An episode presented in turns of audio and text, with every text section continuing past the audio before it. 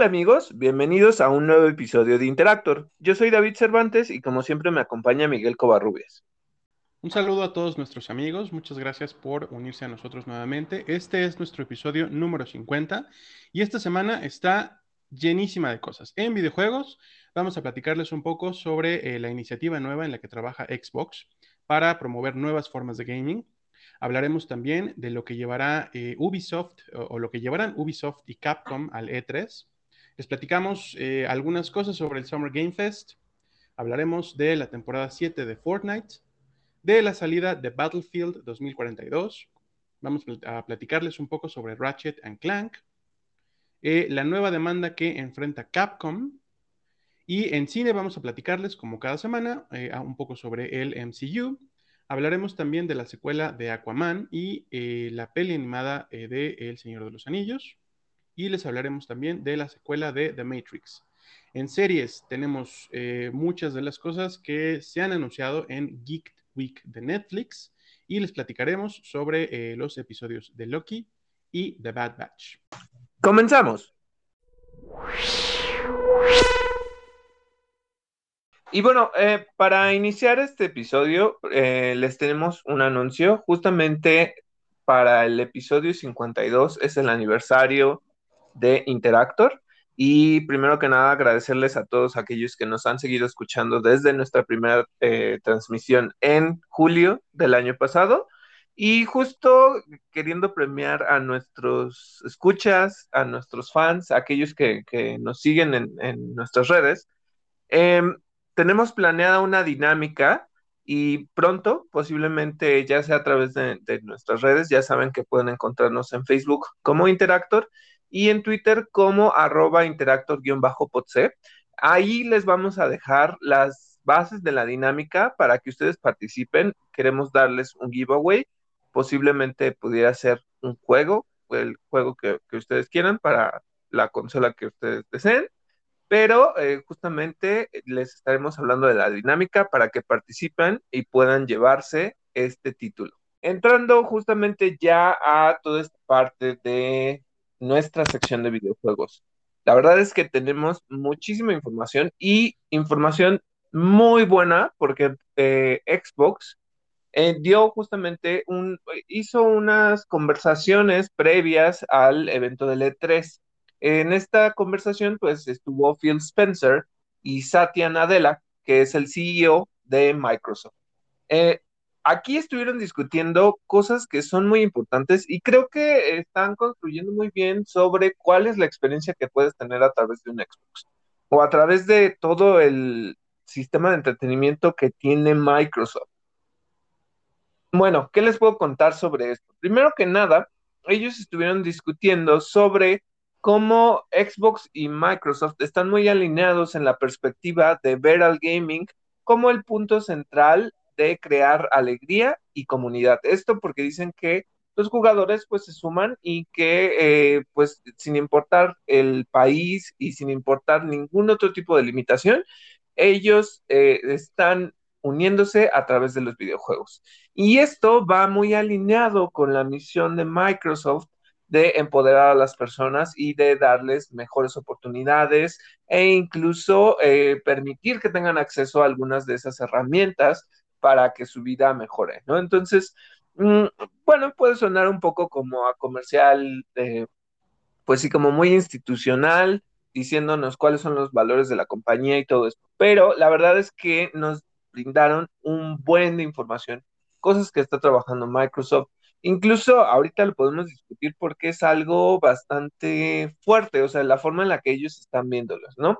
Ellos eh, justamente estaban comentando eh, que no creen que eh, el gaming se trate solamente de hardware y software, sino de la gente que se, se reúne para jugar y que esto convoca, genera lazos y al final también construye una empatía por otros. Entonces, eh, yo, yo, yo sí coincido con esto, creo que es una forma de conectar a las personas, este, así eh, como Miguel y yo somos amigos también por cosas de juegos, también yo he creado amigos específicamente por, por hablar de videojuegos, ¿no? Y, y creo que es la situación de muchas personas, e incluso pudiera decir que a, de parte de nuestros fans, ¿no? Entonces, es un poquito esto, el, entender cómo los juegos reúnen a la gente y para ellos es muy importante. No se, no se trata solamente de que consumas la consola o que consumas los, los juegos, sino que realmente vivas una experiencia en, conjunto o con alguien más en compañía. Entonces, em, justo lo que ellos dicen, y esto es un poco muy de, o más bien muy de negocio, en el sentido de que dicen que la industria del entretenimiento abarca un total de 3 millones de consumidores, que justamente tiene un espacio en el nicho del entretenimiento con los videojuegos y creen que a través de Microsoft o de Xbox lo que pueden hacer es democratizar el acceso a los videojuegos y seguir generando el futuro de la industria. Y esto es bueno porque explican la razón en la que ellos están conformando ese nuevo futuro. Entonces, eh, eh, está muy interesante porque hablan sobre tres fortalezas que ellos tienen y cómo esto va a eh, construir ese futuro. Entonces les pongo los tres puntos que para ellos son muy importantes. Uno, hablan de su liderazgo en cómputo de nube, lo cual justamente Microsoft tiene muy bien construida la parte de cloud eh, no necesariamente para cloud gaming, pero lo que están hablando es de cómo esa unión entre la compañía, porque justamente Xbox es una filial de Microsoft, eh, cómo eso se puede aprovechar para el mundo de los videojuegos. En otro eh, en segundo plano, lo que tienen es los recursos que están construyendo para servicios de suscripción como Game Pass. Y esto ya lo hemos discutido muchas veces, es como la piedra angular de la nueva generación de Xbox. Porque desde aquí se están agarrando de muchísimas cosas y esto les está trayendo muchos beneficios y ahorita les voy a contar por qué. Pero justamente lo que ellos están diciendo es que a través de construir estos servicios de suscripción es como quieren llegar a más personas. Y finalmente su enfoque para empoderar a los creadores. Esto porque están creando herramientas para que los desarrolladores, que no necesariamente tienen que pertenecer a un estudio, puedan sumarse a la experiencia de Xbox en desarrollo y ayudar a que, uno, los juegos salgan más rápidos, o, incluso em, que participen en algunos otros procesos de ideación para que haya más y más este, oportunidades para desarrolladores. Entonces, eso me pareció súper bien. hablando justamente de eh, lo de Game Pass. Miguel, cuéntanos qué dijeron acerca de Game Pass, qué es lo que está logrando, este, y toda la significación que tiene para, ellos como industria.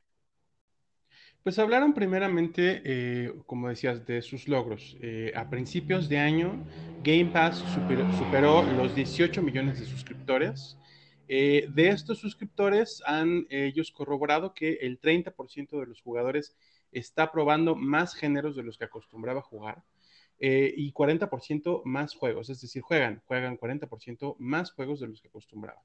90% de los jugadores además eh, dicen haber jugado juegos que no hubieran tocado de no ser porque los pudieron probar en el servicio de Game Pass. Los miembros de Game Pass están gastando 50% más eh, que los no miembros en contenido adicional o em, eh, en netamente los juegos en sus consolas. Además de esto, hablaron de que eh, Game Pass se ha convertido en la principal herramienta de descubrimiento de videojuegos nuevos para EA en específico. Significó un aumento del 200% en tiempo invertido en sus juegos. Esto es un gran milestone para una compañía como EA. Outriders, que es uno de los juegos más comentados de eh, estas últimas semanas, se convirtió ya en el juego más vendido de todo el mes de abril durante eh, solamente su semana de lanzamiento. Eh, lo mismo pasó con MLB 2021 The Show. es también uno de los juegos más vendidos. Y, aquí está, esto está muy enfocado, me gusta mucho lo que dice en cómo eh, se vuelve un motor de descubrimiento, ¿no? Y creo que es la forma en la que está arrasando, pues, contra PlayStation, porque justamente lo que dice, y, yo, yo se los pongo así, este, Eh, depende, ¿no? O sea, depende de las posibilidades económicas de cada uno. Pero, eh, pues a lo mejor te llama un juego, a lo mejor te llama un indie, que, que pues no, simplemente dices, sabes, estoy ahorrando para un juego AAA, pero ese juego se ve interesante. Y justamente a través de Game Pass, lo que puedes hacer es jugarlos, o sea, probarlos y realmente saber si lo quieres este, descargar en tu consola y guardarlo. me llama mucho la atención porque dice que justamente el 90% de los jugadores pues encontraron eh, que, que, o más bien descubrieron que jugaron esos juegos que no hubieran eh, probado de no ser por Game Pass. Entonces, e, es una forma en la que tienes un sistema de prueba relativamente ilimitado donde te acercas a más títulos. Y lo que dicen es más géneros, o sea, que si a lo mejor tú solo eras de plataformas, ahora ya te metiste a shooters. O a lo mejor ya te metiste a RPGs, ¿no? Entonces, eso está muy padre, creo que están construyendo muy bien, te están abriendo una librería bastante amplia y con esto, pues tú puedes ir explorando y, ampliar tu visión como jugador y disfrutar de más títulos. Creo que eso es donde lo están haciendo muy bien. Tú bien lo dijiste con Outriders, fue el juego más vendido de abril, al igual que MLB The Show en el mismo mes. Entonces son estos, todos estos beneficios que ellos están sumando dentro de la plataforma. Entonces, eso está súper, súper bien eh, y se nota que toda la estrategia se está construyendo para allá. Pero continuemos con lo que eh, se estuvo comentando en esta, en esta conversación entre el CEO de Microsoft y el director de, de Xbox. Bueno, en este caso, Phil Spencer habla de la experiencia y el acceso que eh, pues justamente antes no se tenía a los videojuegos. Él está muy consciente que, por ejemplo, en su niñez, él quería tener una máquina donde pudiera jugar Galaga o incluso tener una maquinita donde estuviera Miss Pac-Man, ¿no? Pero habla de cómo el costo y, e incluso la, la transportación de cosas así como, como la máquina de Miss Pac-Man, pues tenían una consecuencia en las personas, ¿no? O sea, no todo el mundo tenía el espacio para, para colocarlas dentro de su sala de juegos o no tenían el dinero para poder comprar una máquina así, ¿no? Que, que justo por ser tan ediciones este, de coleccionista o cosas que ya, ya, pues ya salieron del mercado, pues no, no es tan fácil adquirirlas y cuesta muchísimo, ¿no? Entonces, él habla de cómo eh, en ese futuro que están previendo, sí necesita encontrar una nueva manera en la que los jugadores se sumen sin que necesariamente tengan que gastar demasiado dinero para hacerlo. Y ahorita les explico eh, en qué consistirá este nuevo esquema, esta nueva visión para el gaming de, Xbox, pero ellos, eh, justamente lo que dice Phil Spencer es que em, esto no quiere decir que las consolas van a perder un protagonismo o que, eh, sabes, la PC ya igual tampoco va a ser como lo principal, porque él está hablando de nuevas soluciones que integren el mundo del gaming a diferentes opciones y diferentes dispositivos. Pero el punto es que eh, justo para él lo que es importante es que te va a dar acceso sin la necesidad de dispositivos tan poderosos sin la necesidad de gastar tanto. Entonces, ya sea que tengas un, eh, no sé, una computadora, este, una consola anterior, una TV inteligente o un smartphone, a través de ellos vas a poder jugar sin que necesariamente tengas que invertirle más y sin que necesariamente sea lo más poderoso en el mercado. Con esto, eh, esa es la visión en general que tiene.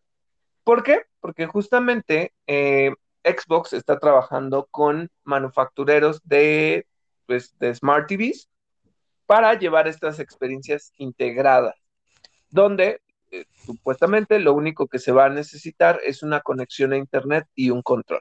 Entonces, eh, y ahorita lo discuto con Miguel porque fue algo que, incluso él me señaló em, dentro del, de algunas de las notas que salieron al respecto de estas conversaciones, como que en las reacciones pues había unas reacciones como de risa, ¿no? Como que se empezaban a burlar. Pero ahorita discutimos esto. El chiste es que justamente, ¿no? Entonces, lo que ellos quieren es llevar esas experiencias, construir nuevos formatos y no, o sea, no neces él estaba hablando de Smart TVs a través de manufactureras.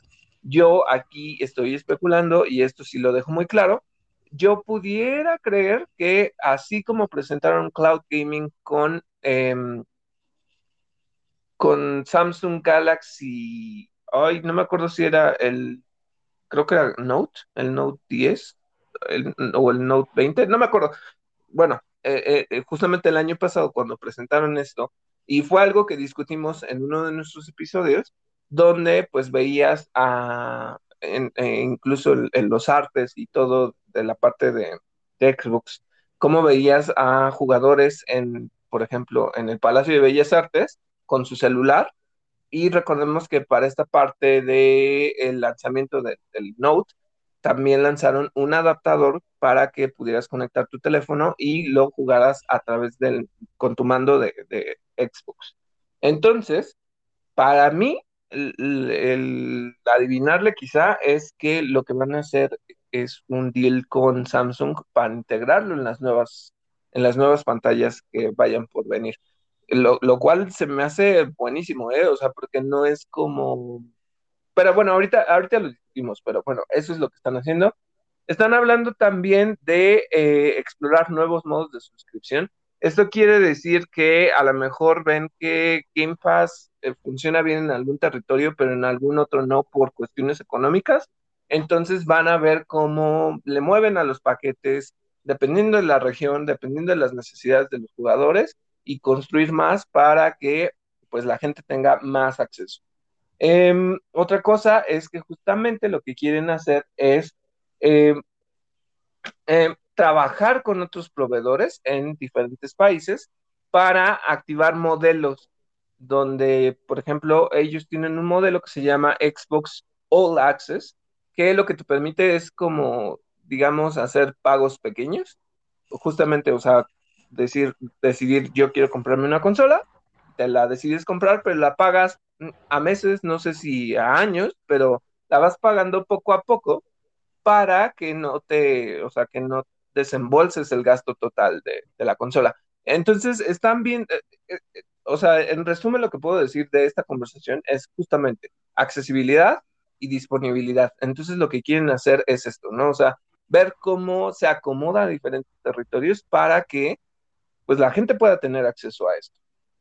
Y también lo que quieren hacer es ampliar la base de Xbox Game Pass Ultimate, que es la parte de cloud gaming, para eh, expandirlo a nuevos territorios. Y esto quiere decir, porque justo fue algo que ya están confirmando, que en territorios como Brasil, Australia, Japón e incluso nosotros, México, este servicio ya va a estar disponible en teoría a finales del el 2021. Entonces, pues en realidad están mapeando diferentes zonas que son estratégicas para, para ellos y están eh, pues dándoles todas estas posibilidades. Entonces, esto está súper bien. Y eh, justamente también van a activar el sistema de Game Pass para buscadores. Entonces, desde cualquier punto en el que tú quieras ingresar a eh, jugar, puedes hacerlo. Entonces, es esto, también estaban hablando de cómo van a venir nuevas actualizaciones para Series X, que van a mejorar el performance, menores tiempos de carga, mejores experiencias gráficas y todo esto para que pues, se cree ese ecosistema de entretenimiento que sea accesible para todos, independientemente desde dónde entres. Entonces, se me hace una maravilla la forma en la que están trabajando con esto y ahora, lo que siempre se les ha discutido, y ahorita Miguel nos va a contar esto, pero justo yo le, yo, eh, cuéntanos qué es lo que tú decías acerca de las reacciones de estas, de estas noticias de que ya a lo mejor se van a centrar en cloud gaming o en dispositivos que adapten tu televisión para que no necesites una consola. ¿Qué era lo que estábamos diciendo, Miguel? Pues mira, en eh, las noticias que llegué a ver en redes sociales donde la gente reaccionaba justamente a eh, esta nueva noticia de Xbox, Pues eh, mira, el, el, tono burlón se queda clavado en un pequeño detalle que ya no, que ya ni siquiera aplica, que ya es obsoleto. La gente sigue usando el chiste de que Xbox no tiene exclusivos. Por supuesto que ya los tiene, por supuesto que ya tiene a Cinemax, a Bethesda, eh, y además están eh, pues con una iniciativa que, que, a mí me parece maravillosa, además que es muy innovadora. Eh, pues cuando menos para el tema de los videojuegos, ¿no? Eh, no, no, la gente me parece que no tiene mucho que decir porque yo creo que todavía no están dimensionando lo que están anunciando, ¿eh? es, es, es, una iniciativa tremenda, enorme. todavía me falta ver qué reacciones tienen o qué reacciones lleguen a tener cuando ya se empiecen a se empieza a hablar de qué dispositivos van a tener, si acaso la primicia o, o si acaso la exclusividad incluso en estos servicios. Tú mencionabas a Samsung como un posible candidato, ¿no?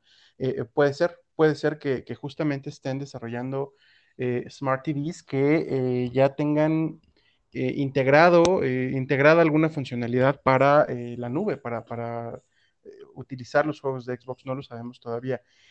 Pero, pues nada, básicamente creo que lo, lo dicho, a la gente le falta todavía dimensionar eh, lo que significa esta noticia. Creo que también, y era algo que discutíamos, e incluso tú me lo preguntaste, ¿por, ¿por qué el burlarse, no? Eh, yo, yo te comentaba que era posiblemente porque la experiencia de Stadia, que es una promesa similar, no voy a decir que es lo mismo, porque no, o sea, Xbox está fundamentando muy bien, está creando una muy amplia biblioteca, Mientras que Stadia, pues uno, el servicio es muy caro, era directamente del internet, si tenías que además comprar un control, este, la suscripción era muy cara, eh, a diferencia de Xbox Game Pass, que no es caro en realidad, este, y todo el acceso que te da, o sea, porque la biblioteca, eh, eh, si no me equivoco, por lo menos lo que están diciendo son 100 títulos disponibles dentro de Xbox Game Pass, si no es que son más.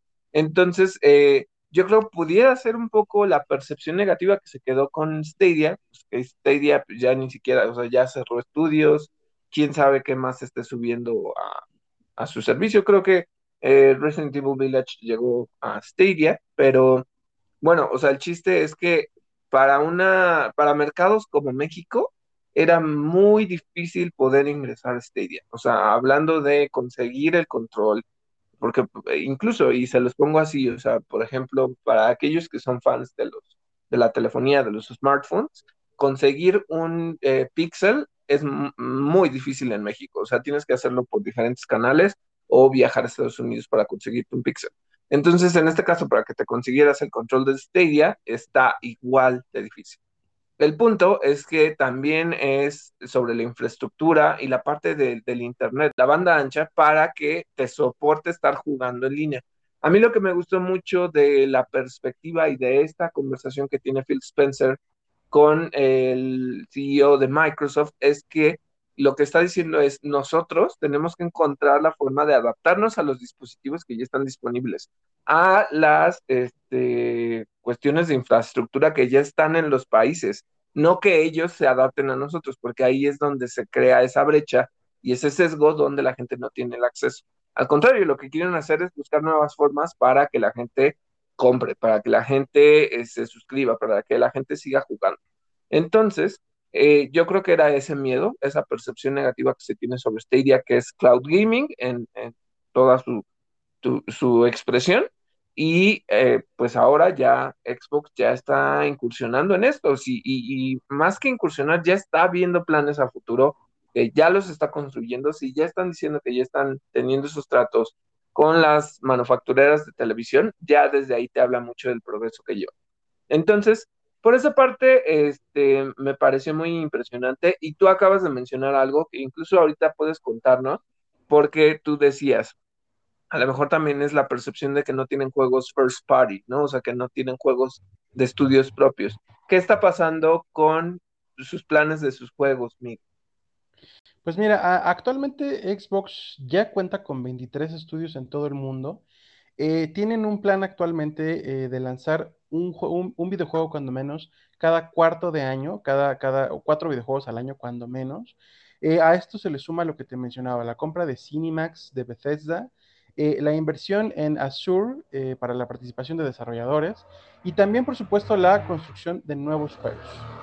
Saben, por supuesto, que lo que están haciendo no es fácil de lograr, pero pues están muy confiados en que la experiencia y el alcance global de Microsoft pueden llevarlos a, lograrlo, aunque les lleve tiempo. Sí, y, yo, yo creo que sí, ¿no? O sea, y es algo que están aprovechando bien, es algo que la compañía ha sabido hacer bien. Entonces, pues, espérense, o sea, espérense, pero yo creo que Miguel toca algo muy, muy importante. Cuando él dice que hay que dimensionar el cómo va a cambiar la forma en la que nosotros accedamos. O sea, yo, por, por, ejemplo, se, los digo así. Eh, yo soy muy de, PlayStation, ¿no? Eh, pero les digo que también he tenido contacto con Xbox y hay juegos que me gustaría volver a, tocar como Gears of War y todo, ¿no? Pero no, no solamente por la franquicia de Gears of War, a lo mejor me compraría yo un Xbox Series X, sino que pues a lo mejor me estoy esperando por eso, ¿no? Pero con estas nuevas iniciativas, a lo mejor si hacen algo de cloud gaming o un dispositivo para que yo lo pueda jugar a través de, cloud, con gusto lo hago y, puedo disfrutar de esas franquicias a las que no tenía yo acceso sin la necesidad de comprarme la última consola y gastar, que, que mira, se puede ver como, ay, pero entonces no quieres gastar en ellos. No, al contrario, vas a gastar en ellos, pero de otra forma. Y para ellos va a seguir siendo un ingreso. Entonces, es un buen el cambio de lo que va a ser eh, la promesa de estar trabajando con estos 23 estudios. Justamente esta, estas conversaciones las dieron en el marco de la presentación que van a tener, porque incluso ya lo, lo comunicaron en prensa, es la presentación de Xbox y Bethesda. No es uno por uno separado, sino que ya es en conjunto y a ver qué nos traen, o sea, y incluso pensar en, no sé, o sea, qué títulos pudieran traer yo no específicamente no hablaría de, ningún título en específico porque ellos pueden trabajar muchísimos. Eh, se están los rumores de, The Elder Scrolls, etcétera, ¿no? O sea, porque sí hay muchísimas cosas. Entonces, esto lo veremos el domingo. Pero justamente, y, bueno, antes para pasar al, siguiente tema, eh, pues justamente tener en cuenta todo lo que van a presentar. Y yo les diría, y esto es promesa para el siguiente capítulo, el siguiente eh, episodio, les vamos a contar todo lo que pase en esta semana del E3 a partir de, este fin de semana, porque justamente ustedes saben que grabamos el viernes. Entonces, pues les vamos a traer todas estas noticias y todo lo que salga de, de esta semana de E3 se los vamos a contar, pero mientras, para que ustedes tengan esta información de lo que planea Xbox. Y ahora sí, este, Miguel, dinos qué viene para el E3 por parte de Ubisoft y por parte de Capcom. Pues mira, por parte de Ubisoft lo que se viene es eh, anuncios sobre Assassin's Creed Valhalla, sobre, sobre eh, Far Cry 6, eh, también van a hablar de Riders Republic. por cierto, una de las cosas que anunciaron es que no va a figurar el remake de Prince of Persia en su conferencia del E3. Eh, también eh, esto es un rumor, pero se, ha dicho que eh, podrían estar trabajando en un, juego, en un juego que combine a, bueno, dinámicas y jugabilidad e incluso historia de Splinter Cell, de Division y de Ghost Recon, juegos pues de la pluma de Tom Clancy. Mientras que por el lado de Capcom hablará de Monster Hunter Stories 2, eh, que estará centrado en la historia de un Rathalos. Hablarán también sobre The Great Ace Attorney Chronicles, sobre Monster Hunter Rise, que creo que es una de sus piezas fuertes ahorita, y por supuesto sobre Resident Evil Village. Y, aquí es prestar atención justamente porque algunos dirán, bueno, eh, Resident Evil Village acaba de salir, Valhalla salió a principios del, no, a finales del año pasado, entonces, este, ¿qué es lo que nos van a presentar, no? Porque justamente, pues sí, Far Cry, pues a lo mejor nos presentan gameplay, este, de Riders Republic, que es este juego justamente como de deportes extremos, que se ve bastante divertido. Y eh, hablando de, la historia de, Monster Hunter Rise y de Monster Hunter Stories 2, está padre porque justo se van a centrar en un Rátalos que siempre se ve como este enemigo, pero es un Rátalos que, que es como más joven y lo van a guiar por el camino hacia la grandeza. Pero bueno, yo lo que decía es que eh, eh, yo creo va a hacer el anuncio de del nuevo DLC para Assassin's Creed Valhalla, uno que a lo mejor está centrado en, en la historia de Francia, recordemos que todavía les falta tocar esto. También para Resident Evil Village, yo lo que creo es un DLC. No sé qué, qué nos vayan a prometer, porque incluso a lo largo de, estas semanas del lanzamiento, pues se ha hablado de que dentro de lo que se tenía planeado iba a aparecer Ada Wong, este, que iba a haber otro tipo de, cosas en, el juego y que al final se fueron cambiando, se fueron este, rediseñando. Entonces, yo creo que para Resident Evil no se esperen algo tan grande, porque incluso había rumores de otros títulos, incluso ahorita ya salió este, otra noticia que decía que eh, Resident Evil 9 ya lleva en, desarrollo desde 2018. Entonces, eh, ¿saben? Pues son todas estas noticias. Yo no creo que vaya a ser un, anuncio tan grande, pero al fin, este, pues son estos los, las posibles noticias que aparezcan en la presentación de Ubisoft y la presentación de Capcom. Bueno, y ahora sí, eh, Miguel, cuéntanos qué, pasó en el Summer Game Fest que eh, inició el día de ayer, más bien eh, que se transmitió el día de ayer, jueves, en la tarde, y, qué, presentaron, Miguel. Pues mira, lo primero que vimos en el Summer Game Fest fue una entrevista con Hideo Kojima. él habló básicamente de su proceso creativo durante la pandemia ha mencionado que eh, las cosas pues siguen muy difíciles en, todo el mundo, pero que esto le ha dado eh, tiempo para pensar en nuevas ideas. Su presentación y, la entrevista que ofreció la cerró eh, hablando y presentando también Death Stranding Director Scott, una edición del director de este videojuego. además, se presentó un videojuego basado en Vampire the Masquerade, ya, titulado Blood Hunt, es un juego que eh, visualmente se ve increíble, la verdad. A, mí me gusta el juego de rol, me parece que lo he mencionado en algún otro capítulo, el juego de rol eh, que, es, que aquí lo conocemos como vampiro. Eh, lo único es que esto es un detalle que em, un amigo me hizo reparar en él. sí se ve muy padre, pero es un Battle Royale. Básicamente es un Battle Royale. No garantizan ningún tipo de historia a pesar de que es un, eh, RPG con progresión, eh, pues, al estilo de, los RPGs que nos gustan, eh, no, no, parece como que vayamos a poder jugar algo más sustancioso que pues solamente los enfrentamientos netamente de este tipo de juegos. Presentaron también skins basados en Near Automata que aparecerán en Fall Guys. esto, este es un contenido nuevo que va a llegar, es un, un nuevo crossover de este tipo de, eh, de participaciones que ya se han vuelto lugar común en jueguitos como Fall, como Fall Guys y como eh, Fortnite, etc. Eh, se anunció también un nuevo skin de Basim para Assassin's Creed Valhalla, esto por la presentación en el E3. hablaron también, o se presentó también, un spin-off de Borderlands, Tiny Tina's Wonderlands es el título de este spin-off. Ah, presentaron automóviles, vehículos sacados directamente de Fast and the Furious 9 para el videojuego Rocket League y nuevos mapas, skins y roles para Among Us. ¿Qué es esto de roles? En algún momento, además de ser el intruso, podrás ser un, eh, científico, un médico, un, me parece que hay un intendente, en fin, eh, nuevas funcionalidades que permitirán además un sistema de logros en el jueguito Among Us. Justo, el Summer Game Fest viene por parte de Jeff Kigley. Eh, él les dirige toda esta parte de los Game Awards. Él lo que anunció también es que los Game Awards regresarán a su formato presencial para eh, diciembre de este año. Entonces, pues bueno, ya, ya están como programando este tipo de eventos y pues en cierta forma es bueno, ¿no? Saber cómo la industria está regresando a sus formatos anteriores.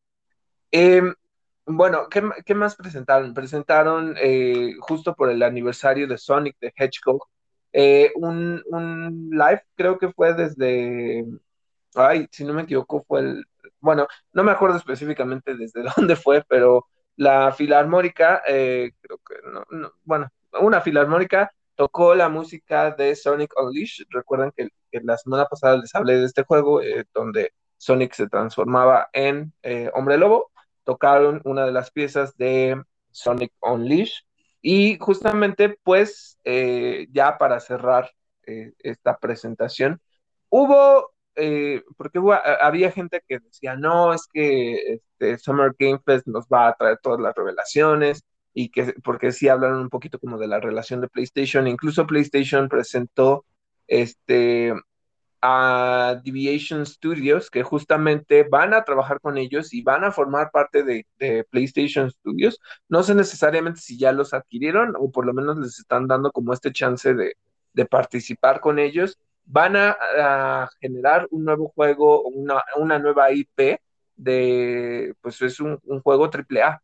Entonces, pues la verdad es que les están dando mucha confianza. Y yo creo, ¿sabes? Esto fue como una manera de contrarrestar todo lo que hemos estado viendo de que pues cierran los estudios pequeños, que solo quieren AAA, que de todos modos, pues esto reafirma que solo están buscando AAA, ¿no? Porque eh, aunque sí, estos desarrolladores de Deviation dijeron que, les gustaba mucho pensar que PlayStation le da la oportunidad a otros estudios y a muchos estudios para seguir trabajando juegos que puedan ser eh, indies o juegos más pequeños, eh, a mí se me hizo como un poco contradictorio porque sabemos cuál es la estrategia que están siguiendo actualmente, pero bueno, ya, ya se anunció esta participación, incluso ah, este, después Herman Holst, que es el director de PlayStation Studios, habló, habló sobre Deviation, entonces pues ya, eh, pues como que están construyendo por esa parte.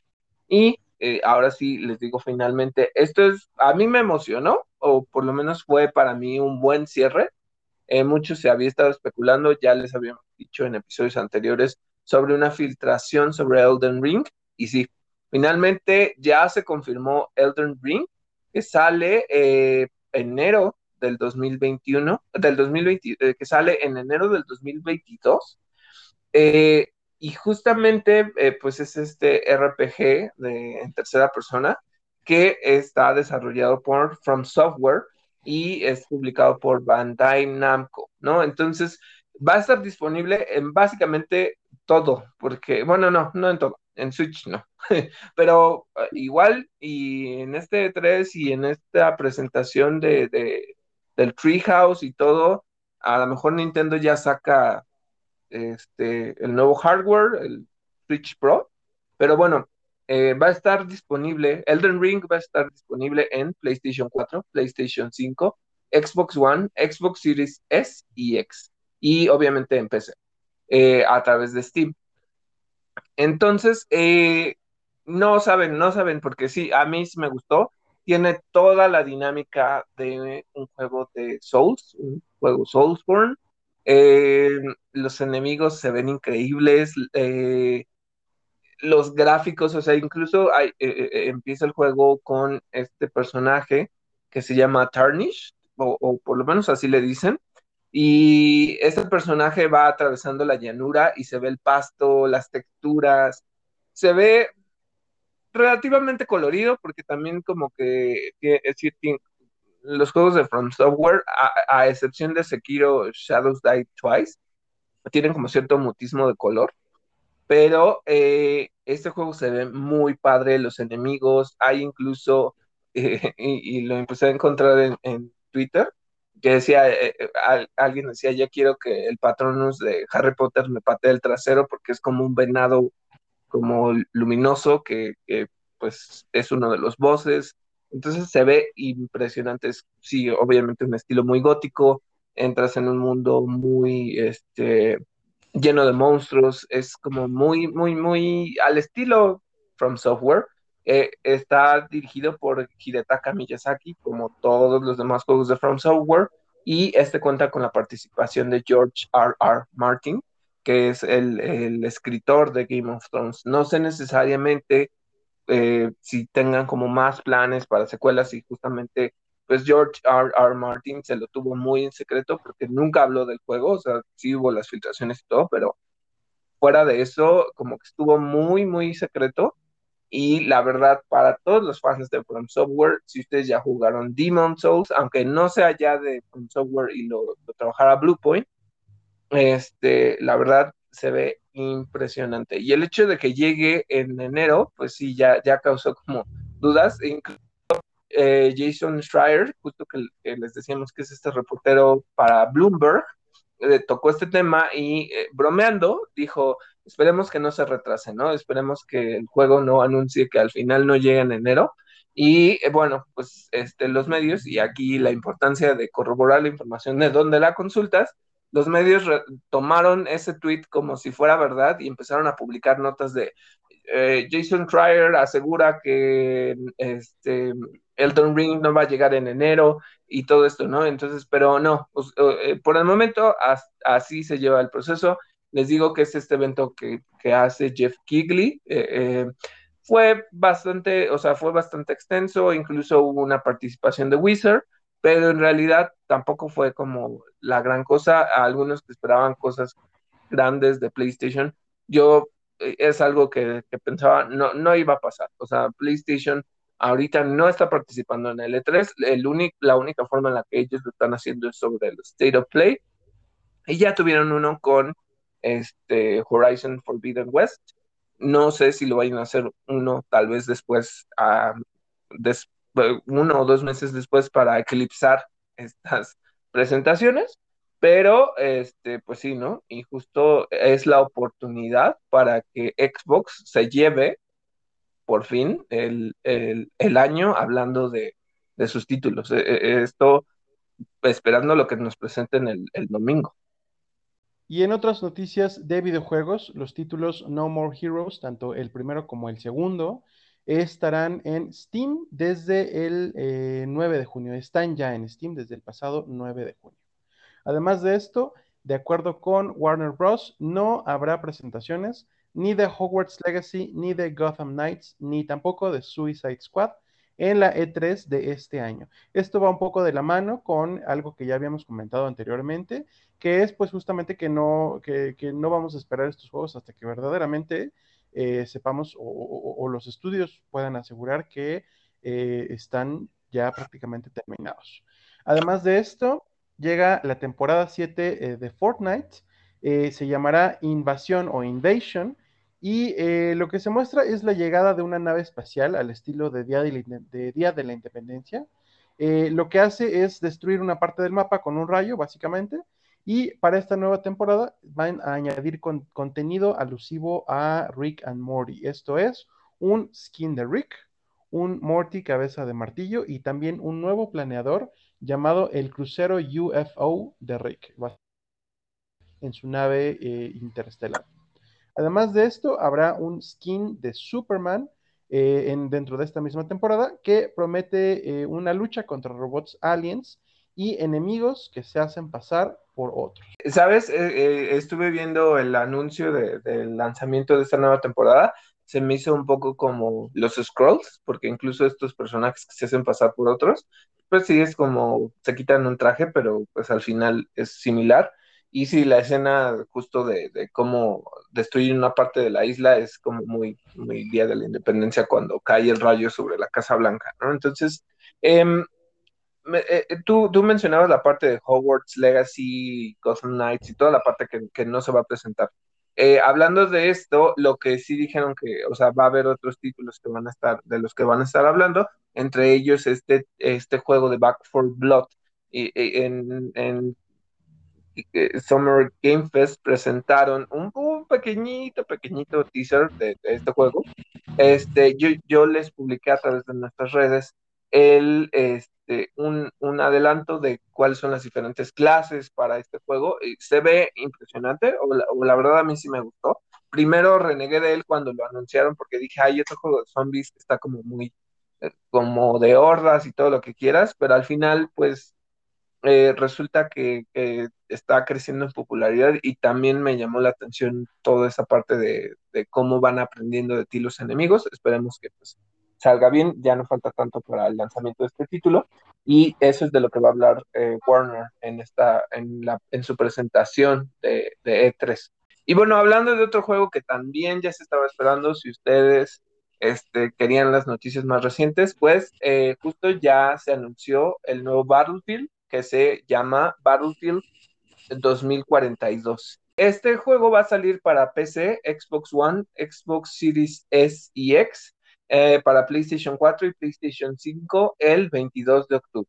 Y habrá una beta una semana antes donde, eh, pues sí, ya saben, este, pueden jugarlo en acceso previo. Entonces, si ustedes son muy fans de este juego, va a haber muchas versiones y dependiendo de su bolsillo también porque no están nada baratas. Eh, ahí sí que prepárense, preparen sus carteras porque la versión para PlayStation 5 eh, va a costar 70 dólares en físico y 60 en digital. Para PlayStation 4, 60 eh, en físico y digital. Para Xbox Series X y S va a costar 70 dólares, para Xbox One 60 y para PC 60. Este, justo la versión Gold va a incluir el Early Access y el Year One Pass, que incluye especialistas, pases de batalla, tres bundles con Epic Skins y Cross-Gen el Cross-Gen Bundle.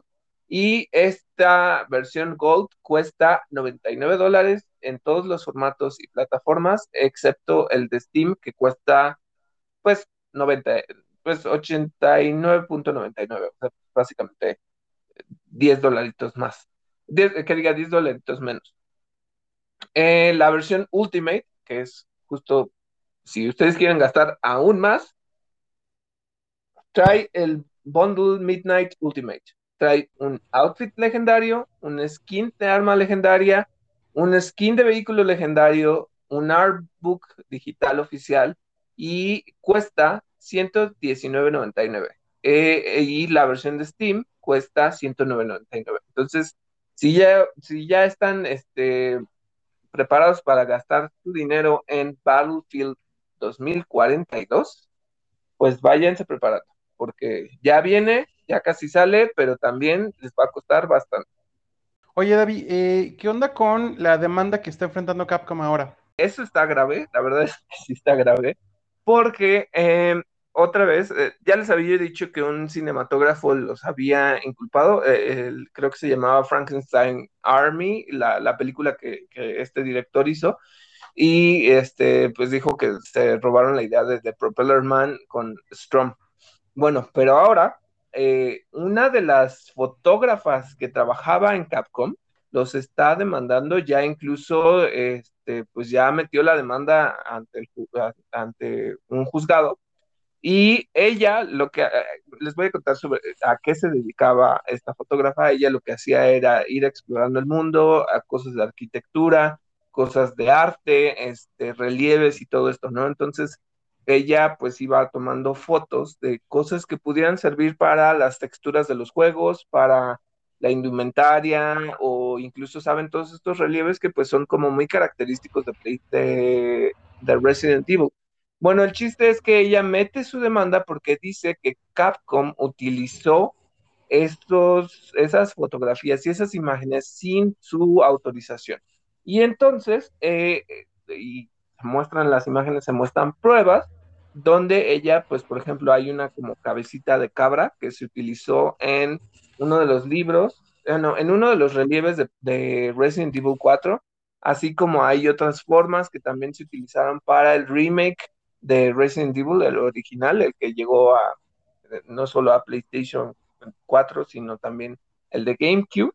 Entonces, este, pues sí, los está demandando porque utilizaron todas esas imágenes que ella no les autorizó y entonces pues ya se, están enfrentando a esta nueva este, demanda. De nuevo, este, pues sí, ¿no? Eh, siempre hay que tener cuidado con ese tipo de cosas.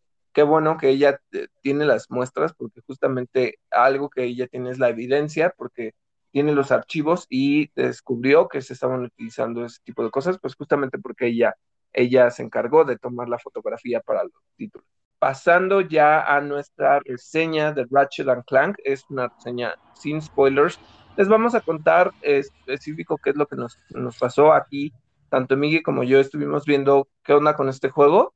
Y pues bueno, eh, iniciando, es una maravilla, es impresionante, e, es un título que de verdad, eh, si ustedes jugaron el, eh, es un, un retelling del primer juego, el que salió para PlayStation 4, si ustedes lo jugaron, pues se ve muy bien, pero este título es una maravilla a nivel gráfico, a nivel visual, porque todas las partículas, eh, las texturas, el pelo en, en, Ratchet, que es este Lombax, que, pues sí tiene pelo en las orejas y en la espalda, en la cabeza, puedes ver todo, o sea, todo, todas las partículas lo, puedes ver en el escenario, el brillo de, de, por ejemplo, hay robots ahí y cómo si te acercas a los robots se refleja tu imagen en ellos.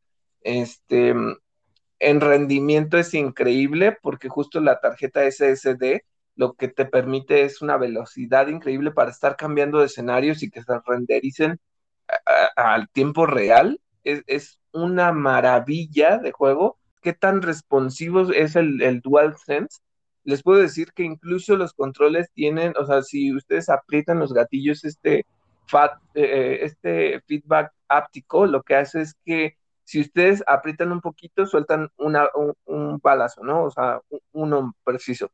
Si ustedes aprietan un poco más, pueden dejar cargando el arma ya saben que algunos tienen como esta eh, ruleta donde empieza a, se alista para que lances todo, si, si tienen una torreta, se empieza a alistar y si ustedes aprietan totalmente el gatillo, entonces ya suelta todas las balas.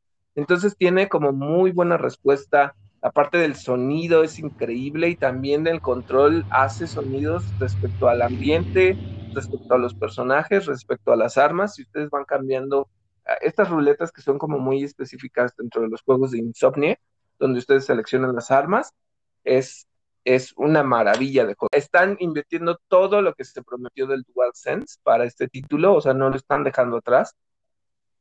Y bueno, la historia pues obviamente se cuenta a partir de lo que sucede, los hechos que sucedan en eh, Ratchet and Clank eh, ay, no me acuerdo, Nexus, algo Nexus, en este momento no me acuerdo de, cómo se llama el título, porque Ratchet and Clank lleva una historia hiper larguísima, tiene muchísimos juegos, o sea, no solo es este, es el retelling, sino que hay, si ustedes los buscan dentro de la biblioteca de PlayStation, hay un buen de títulos que, que ustedes pudieran probar. Pero bueno, sigue la historia, habla de cómo, eh, pues sí, cuando obtienen el dimensionador, alguien se lo quiere robar y empieza a ver como todas estas dimensiones donde Doctor Nefarious y algunos enemigos pues, pues resultan los ganadores de esa dimensión. Eh, Ratchet se enfrenta contra el entender que hay otros Lombax y también si los quiere conocer o no. La situación de, de Clank, donde pues está herido. Entonces hay muchas similitudes. Este, incluso el ver a, Rivet, que es muy encantadora, que igual tiene todas las habilidades, les puedo decir que dentro del juego, eh, no, o sea, mm, porque muchas veces lo que pasa es que, por ejemplo, un personaje tiene unas armas y otro tiene otras, y pues vas este, haciendo que las, las armas mejoren, pero en el otro personaje no, ¿no? Entonces, aquí no es el caso, eh, ambos personajes van mejorando las armas al mismo tiempo, o sea, lo que tú mejores en Ratchet se va a mejorar en Rivet y tiene, tiene minijuegos, incluso puedes este, jugar con, con Clank. Hay otro robotcito que igual se mete como a la parte como digital y mete virus. Entonces es, es una maravilla, te cuentan como esta historia que es muy... E, está interesante, está, está muy bonita, los niveles son impresionantes, la, eh, la movilidad del juego que te permite el gameplay es este es muy tiene cosas horizontales y cosas verticales entonces puedes ir brincando de un lado a otro este te puedes teletransportar eh, bueno no teletransportar puedes atravesar esas dimensiones. Eh, las armas tienen un sinfín de variedad para que ustedes elijan obviamente se pueden quedar con alguna en específica Este juego es más que nada una muestra de lo que Insomniac puede hacer con una nueva generación. Eh, justo como hicieron un buen trabajo, un excelente trabajo, e incluso como potenciaron lo que ya habían presentado con Miles Morales. Entonces, eh, es un juego que de verdad deben probar, que no deberían perderse. Y bueno, ¿a ti qué te pareció, Miguel? Me gustó mucho el tema de eh, los modos de juego. Me refiero al modo desempeño y verdaderamente los gráficos se ven maravillosamente diferentes, espectaculares incluso. Em, me parece también, eh, y me gusta también, que, es un juego que exige dinámica, que exige que, eh, o que exige o, que favorece que los jugadores se estén moviendo todo el tiempo, todo el tiempo, todo el tiempo, que eh, las dinámicas de disparo y las dinámicas de pelea demandan esto, ¿no? La, la, movilidad de parte de, ¿cómo se llama? ¿Cómo me dijiste que se llama esta, esta mona? Se, se me olvidó a mí también. Rivet. Gracias. La, movilidad eh, de Rivet con el tipo de movimientos que pueda hacer con estos, eh, eh, estos ¿cómo, ¿cómo, los llamarías? como facing, ¿no? O sea, como que atraviesa las dimensiones. Como es, claro, es, esta habilidad de facing que tiene, que permite además hacer disparos o disparos certeros, ataques, planificar el tiempo del ataque, eh, en, fin, es, un juego que, exige que nos estemos moviendo. Eh, lo mismo que dices tú, eh, visualmente me parece maravilloso, está precioso el juego. De verdad creo que es un trabajo muy impresionante. Como dice Miguel, justamente en el combate tienes que moverte muchísimo y pues bueno, algunas notas de, que estaban dando seguimiento a este lanzamiento estaban hablando de que pues si ustedes ya probaron Returnal, este es un buen entrenamiento, es justo un buen ejercicio para el combate porque los va a ayudar a entender mucho la movilidad de este juego. No porque sea igual de difícil que Returnal, al contrario de lo que se estaba hablando es que eh, incluso la dificultad puede estar un poco baja, entonces ya depende de ustedes en, qué le ajusten si lo quieren un poco más difícil pero es mucho entender los patrones de movimiento, ver de qué manera atacas, cómo te mueves, qué es lo que haces, eh, frente a estos enemigos, ¿no? Entonces, eh, justo es, eh, es entender que está muy bien hecho este, este nuevo juego de Insomniac, el cómo trabajaron todo para que se sienta muy completo. Y sin duda es un título que de plano no se pueden perder. Si ya tienen un PlayStation 5, disfrútenlo y vean qué tan espectacular es. Y bueno, esta fue nuestra reseña spoiler free de Ratchet and Clank Rift Apart. Ahora sí, vámonos a nuestra sección de cine. Eh, y, bueno, ya pasando a estas noticias de cine, eh, queremos platicarles que James Wan ya reveló el nombre de la secuela de Aquaman. Eh, el título será Aquaman and the Last Kingdom. volveremos a ver a Jason Momoa como Aquaman y Patrick Wilson podría regresar como el antagonista, muy al estilo de Loki. Además de esto, eh, Warner y New Line Cinema están planeando una película animada del Señor de los Anillos titulada La Guerra de los Rohirrim, una historia eh, no contada hasta ahora sobre Helm's Deep, el establecimiento de el abismo de Helm, este escenario que pudimos ver en la segunda película, y también es una historia sobre el rey de Rohan. Me llama la atención que quieran replicar esta dinámica de hermano bueno, hermano malo, justamente porque pues ya tenemos en la película de, de Thor, a Thor y Loki. Pero está bien que traigan a Patrick Wilson, que fue un personaje importante dentro de la primera película de Aquaman. Eh, y justo ahorita, porque tiene todo el peso de, su presencia en el Conjuro 3, ¿no? Eh, no es que sea al final una dinámica única que solo aparece en una película, pero lo que sí puede ser preocupante es que genere una comparación, ¿no? Como siempre entre Marvel y DC por copiarse, pues, las ideas y todo esto, ¿no? Les digo, no es algo completamente original que nunca haya aparecido en ninguna otra película, pero eh, siempre hay como ese tipo de cosas que generan como esa tensión. Respecto a esta información de la nueva película del Señor de los Anillos que harán Warner y New Line Cinema, a mí, pues, debo decir que me gustan mucho las historias de Tolkien, los libros de Tolkien. Eh, hay cosas que obviamente no he leído, en específico, pues, las cosas que, sigue publicando y también escribiendo el hijo de Tolkien. Em, recuerdo justo, es uno de, mis libros favoritos, creo que también El Hobbit me gusta mucho, em, haber leído El Silmarillion. Y ahí por ejemplo aparece la historia de Beren y Luthien. Pero, por ejemplo, no, eh, yo vi que después él publicó que había sacado un, libro específico de Beren y Lucien. Entonces no supe si era una historia extendida o si era un material que el hijo eh, publicó y que, que, justo Tolkien ya tenía ahí guardada. Eh, pero bueno, en general yo, yo sigo las noticias de este autor y sé que pues sigue sacando más material, ¿no? Entonces... Em, está muy padre porque justo son cosas del universo del, Señor de los Anillos. Y si les gusta este autor, pues obviamente me, qué mejor que tener más y más contenido. Pero aquí yo te hago la pregunta. ¿A ti te interesa conocer esta historia de Helm's Deep o del rey de Rohan? Mucho. Eh, creo que de las películas, eh, no tanto de los libros, pero sí de las películas, creo que los, los Rohirrim me parecen como el pueblo que más me gusta. Eh, lo, que hablaba sobre Beren y Luthien, eh, sí se trata como de su historia ya particular, zafada un poco de eh, todos los eventos del Silmarillion, aunque por supuesto están entrelazados, ¿no? A fin de cuentas son los, los que pusieron como el precedente de la, relación de Aragorn y Arwen. me gusta que haya esta iniciativa, me remite también al tema de la serie que está desarrollando Amazon Prime, eh, de la que todavía no sabemos mucho, pero pues que todo el mundo tiene, todos los fans, cuando menos de Tolkien, tienen la mirada puesta en ello, ¿no?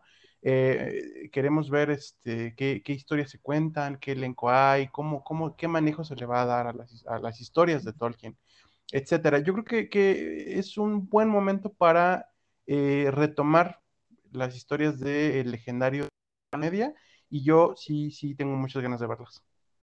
Ahora, siguiendo con otra de las franquicias de Warner que convoca a muchos, se acaba de anunciar que Christina Ricci se unirá al elenco de The Matrix 4, pero no se ha dicho en qué papel. Entonces, si están al pendiente de esta película, pues va a contar con esta estrella.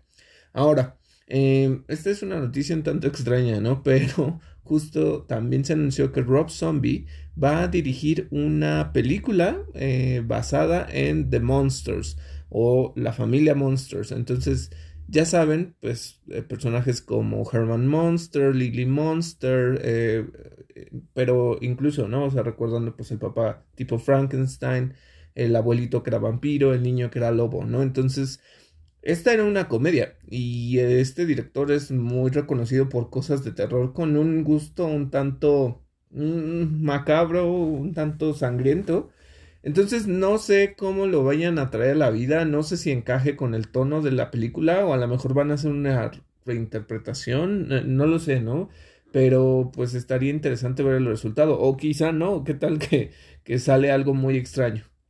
Fíjate que, que, algunas personas en Twitter han estado comentando esto eh, y es, es este, ay, no sé, es una cosa, no quiero decir que preocupante porque tampoco es para tanto, pero eh, la, serie de los Monsters tenía una cosa, que sí era una comedia, todo lo que quieras, pero era una serie muy sobre mm, aceptación. Ya en su tiempo yo creo que estaba, estaba adelantada en su tiempo, ¿no? Hablaba mucho sobre, eh, eh, hay, incluso un fragmentillo en el que Herman Monster le habla a, su hijo, que está muy retuiteado y republicado en Facebook, eh, donde le habla, pues, que lo que importa de las personas es su carácter, su, su, su, bondad, etcétera, etcétera, ¿no? Entonces, ¿qué va a hacer Rob Zombie con, esa, con, con, con, con personajes de ese, de ese estilo? No lo sabemos, pero quién sabe, igual y, igual y nos sorprende, ¿no? Igual y, le da un giro, no sé, cómico, eh, quizá grotesco, de cierto modo, como aludiendo al, al, al, tema del terror, pero pues mantiene esta esencia como, pues benigna, ¿no? No lo sabemos, ojalá. Puede ser, ¿eh? ¿eh? Eh, Así que pues nada más esperemos a ver qué nos presenta. Continuando con estas noticias de cine y dinos, Miguel, ¿qué pasó en este Geek Week? La verdad, eh, Netflix sí se la llevó porque presentó muchas cosas y entre ellas, ¿qué, qué revelaron? Pues mira, revelaron que Castlevania tendrá una nueva serie, es, pues, de cierto, es una continuación, un spin-off y continuación también va a estar ambientada en 1792. Esto la pone a la par de eh, la Revolución Francesa. La serie está en desarrollo. Además de esto, eh, adelantaron ya o mostraron un teaser de la temporada 2 de The Witcher. Es un teaser enfocado en Siri, en Cirilla. Eh, no se ve a Geralt. además de esto, anunciaron un evento llamado WitcherCon, que se llevará a cabo en julio en eh, colaboración directa con CD Projekt Red, a ver con qué nos sorprenden. Eh, puedes, digo, pues, claro, eh, hazte fama y échate a dormir, ¿no? Pero, pues, a ver, a ver, digo, si se trata de The Witcher, pues quién sabe, igual, imagínate que anunciaran un juego nuevo, digo, estamos en temporada de, ese tipo de anuncios, ¿no? además de eso, presentaron Resident Evil Infinite Darkness, la serie animada que desarrollan y Capcom, eh, también en desarrollo, todavía sin fecha. Eh, presentaron un avance de Godzilla Singular Point, otra serie animada que estrena el 24 de junio. Este es un estreno global. Eh, presentaron el muy, muy, muy sonado, muy comentado y muy compartido tráiler de Masters of the Universe Revelation. Esto es la secuela directa de la serie de He-Man de los años 80. Eh, estrena el 23 de julio. Eh, como te decía yo en un episodio anterior, es un poco raro que digan que es una secuela directa, porque ¿qué pasa con la Shira original? No lo sabemos, ¿no? Además de esto, eh, hay mucho anime. Bright Samurai Sword es una serie que está en desarrollo. tienen también una película de anime que se llamará Make My Day. Eh, otra película, eh, eh, más bien un anime de horror y futurista también, titulado Exception, que tienen en desarrollo. El 26 de agosto se estrena Events Zero. El 9 de agosto se estrena en Netflix la nueva serie de Shaman King, el remake de Shaman King. tienen como anunciada como pronto, como más revelaciones pronto, la serie Mobile Suit Gundam Hathaway, y eh, tienen también Twilight of the Gods, una serie animada, un anime de el mismísimo Zack Snyder. Eh, eh, otro de los anuncios es Captain Laserhawk a Blood Dragon Remix. ¿Qué más tiene, David? ¿Qué más presentaron? Oh, oh, sí, justo, y no olviden que Miguel también compartió a través de nuestras redes sociales el, el tráiler de esta nueva versión de, de, Masters of the Universe, iba a decir de He-Man, no, pero es The Masters of the Universe, que es básicamente lo mismo, ¿no? Pero eh, por si ustedes lo quieren ver. Y bueno, eh, nos anunciaron otras cosas como el nuevo elenco de Stranger Things, eh, justo los, los hermanos Duffer presentaron o nos contaron acerca de la participación de Amibet McNulty, como Vicky, a ella la pueden ubicar con, por la serie Anne with an e. em, Miles Street como Patrick, Regina Ting Cheng como la señora Kelly, que va a ser una consejera escolar, Grace Van Dean como Chrissy, que va a ser una porrista, y también van a ver eh, cosas del, como pequeños eventos de precuela de la temporada, es justo un podcast sobre Robin Buckley, el empleado de Scoops, este, y, y todo es parte, ¿no? O sea, justo para construir. Yo, yo les voy a decir algo que me parece interesante que está haciendo Netflix. Digo, independientemente de si les gustan o no les gustan este tipo de contenidos, a mí me llamó la atención cómo están construyendo como este tipo de secuelas eh, y precuelas, más bien de precuelas, de contenido precuela, porque, este, por ejemplo, eh, anunciaron ya la, película de La Casa de las Flores, este, pero también hicieron la última temporada como una precuela.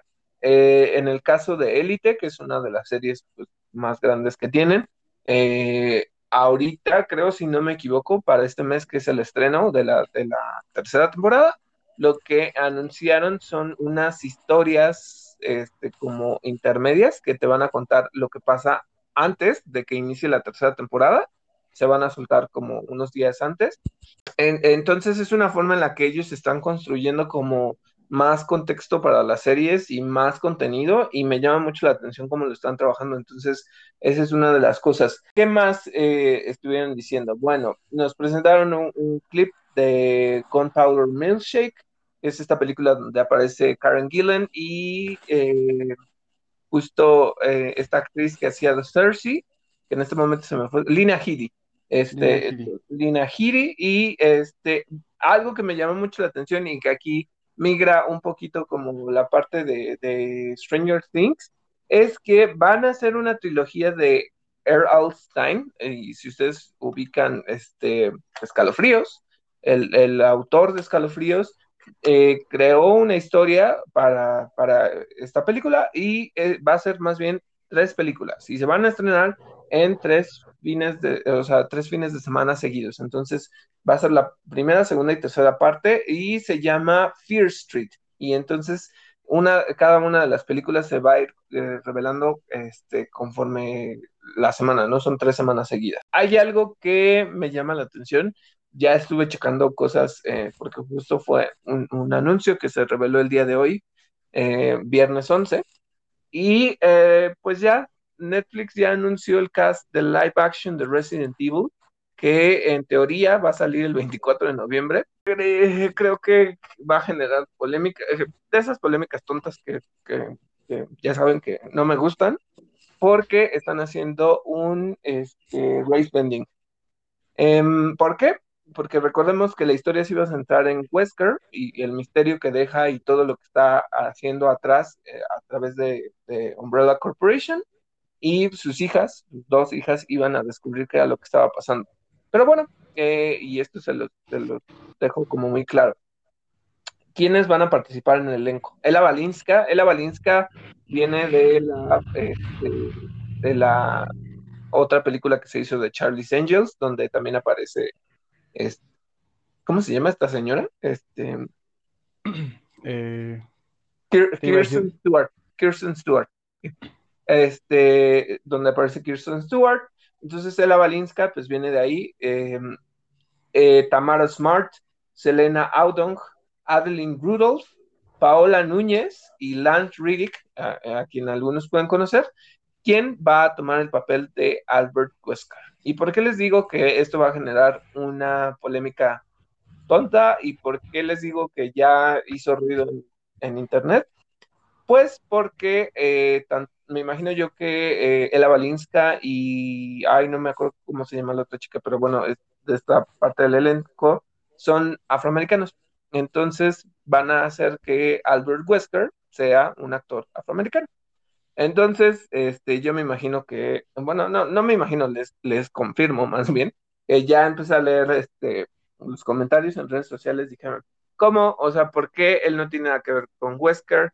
Este, esto va a ser una porquería de, de serie, yo no la quiero ver, es que no entiendo por qué están construyendo estos contenidos, además ya va a salir este, el reboot de la película, y ese, pues sí, por ejemplo, ahí tiene a Tom Hopper Hobbs, que es este el que aparece en, The Umbrella Academy, pues es rubio, es alto, o sea, tiene la fisicalidad del personaje de Wesker, si lo ves así.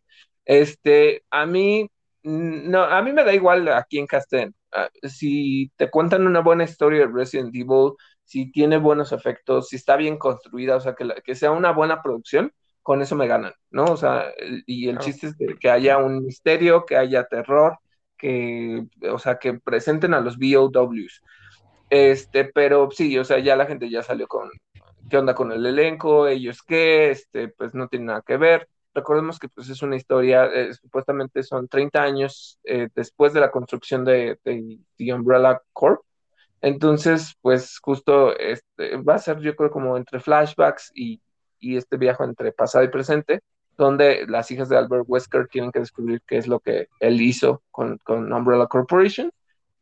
Yo, yo solo quiero que hagan una buena serie de Resident Evil. A mí me da igual si quién, a quién casten. Entonces, este, pues eh, ya tenemos eso. Fue todo lo que se anunció por parte de Netflix. Fue, la verdad, muchísimo. Estuvieron hablando también este, de cosas de, de otras series que tienen por ahí. Pero bueno, Miguel, este, ¿qué más tenemos en contenido para series? Además de esto, pudimos ver el primer avance de Vikings Valhalla, la secuela, de la serie Vikings, Vikingos. Eh, también eh, nos hablaron de que la banda sonora de eh, live action de Cowboy Bebop será compuesta por Yoko Kano. Él es el compositor del score original. La serie animada original contaba con Yoko Kano. esta adaptación live action en otoño. Hablando, ahorita mencionabas, aparte del elenco de The Umbrella Academy, la tercera temporada de Umbrella Academy contará con 10 episodios. Es todo lo que, lo que eh, presentaron al respecto. No, los episodios vienen con título, pero ningún avance todavía. hablaron también de The Sandman, de Neil Gaiman. mostraron un detrás de cámaras.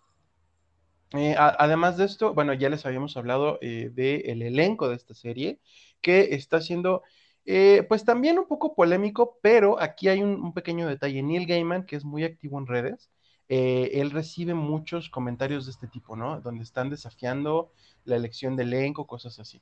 Y entonces Neil Gaiman eh, se ha dado a la tarea, como lo ha hecho durante mucho tiempo, un poco a la usanza de, ¿sabes de quién? De Stephen King, de responder a la gente y, de responderles en muy buena onda, ¿eh?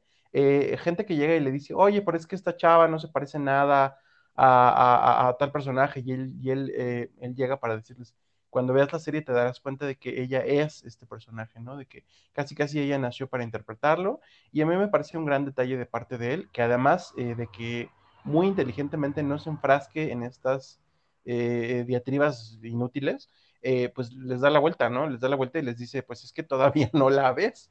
y, y, no aterrizan el tema ni de la raza, ni de la, ni de la etnicidad eh, de ningún, ninguna de estas cosas, ¿no? Hablamos también la semana pasada o en, eh, en, uno o dos episodios anteriores sobre el personaje de Constantine, que parece que va a tener pues un, de plano, un gender bend.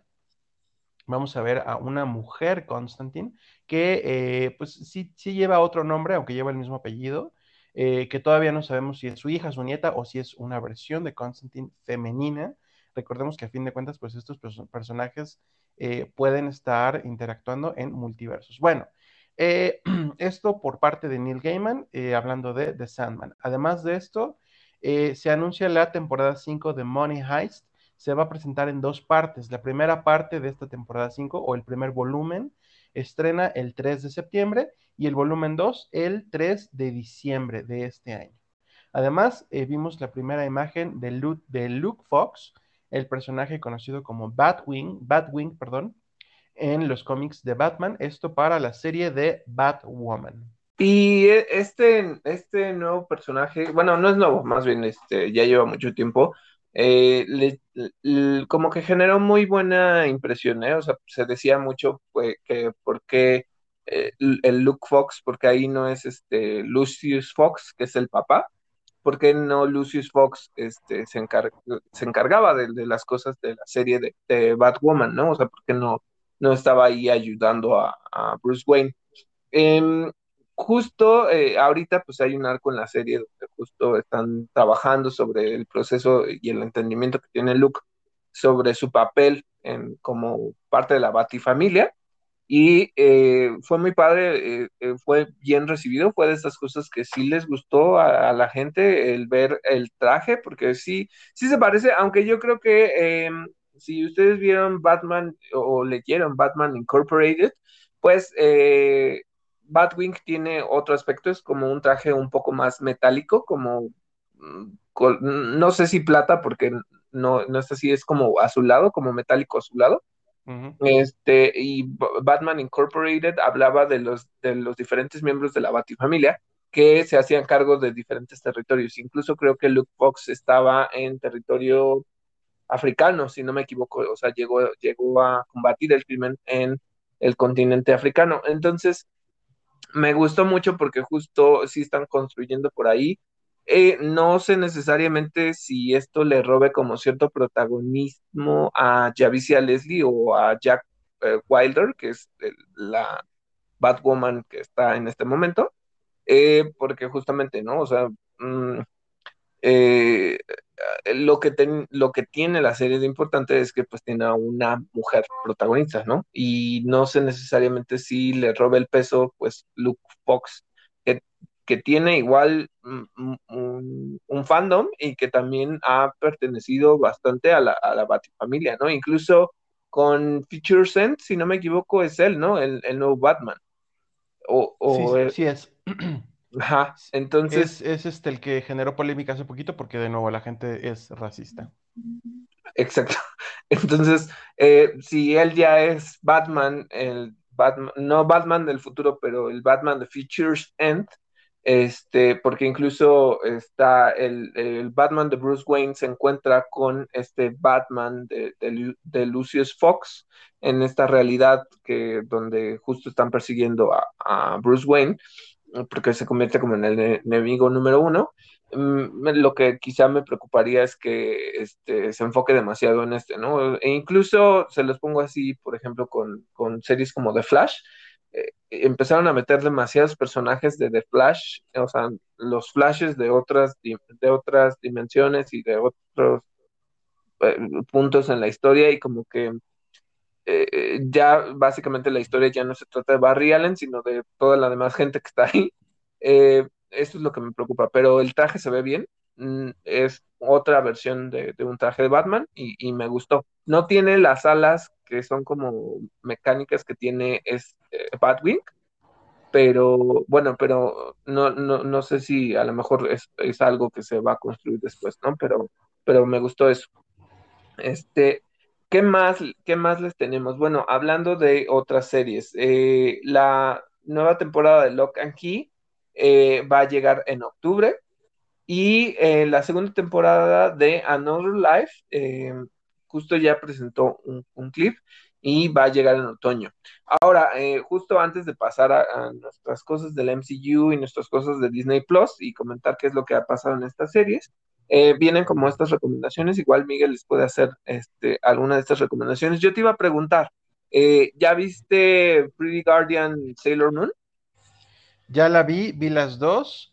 Em, la primera me parece una obra de arte, está preciosa la primera. La segunda está súper bien hecha, en sintonía con la primera. Toda la, parte inicial de, la segunda película, eh, que eh, más o menos spoiler, porque estamos un poco en la suposición de que quienes eh, son fans de Sailor Moon ya tuvieron y, que conocieron incluso la serie por medio del año, más o menos todos estos años desde los 90 para medio informarse de qué va el manga, bueno, toda la primera parte de la segunda película eh, trata sobre las Outer Senshi, estas eh, guerreras que son, ya sabes, súper icónicas, ¿no? Este, Sailor Uranus, Sailor Neptune, Sailor Saturn y Sailor Pluto.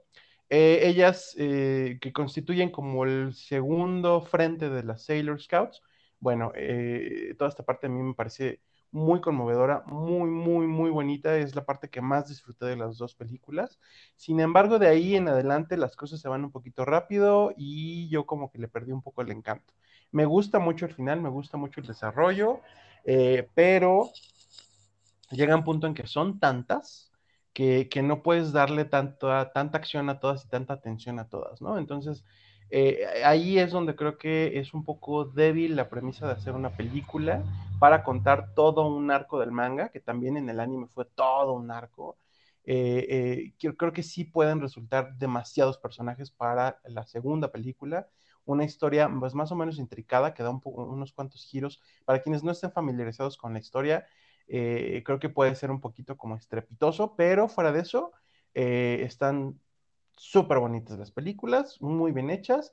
Eh, sí queda, no queda precisamente un cliffhanger, pero pues quienes conocen la historia saben que falta el último arco que es Stars, del que si no me equivoco pues no se ha dicho nada, ¿no? Quizá, quizá este, eh, esta intervención de parte de Netflix a nivel global vaya a tener algún impacto. La película se mantuvo cuando menos un par de días en el top de México y también en el top de, Netflix, en el top mundial solamente un par de días, no, no, no, no se quedó.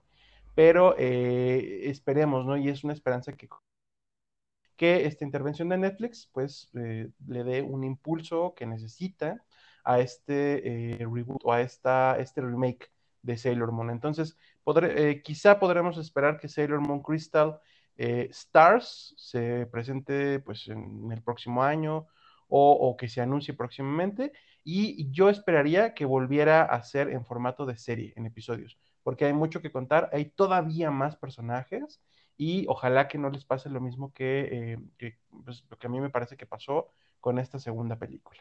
Algo que te iba a preguntar, yo, si te soy sincero, ubico quién, o sea, por cultura pop, ubico quiénes son las Sailor Moon, pero nunca he visto la serie, no, o sea, nunca, nunca, nunca, nunca.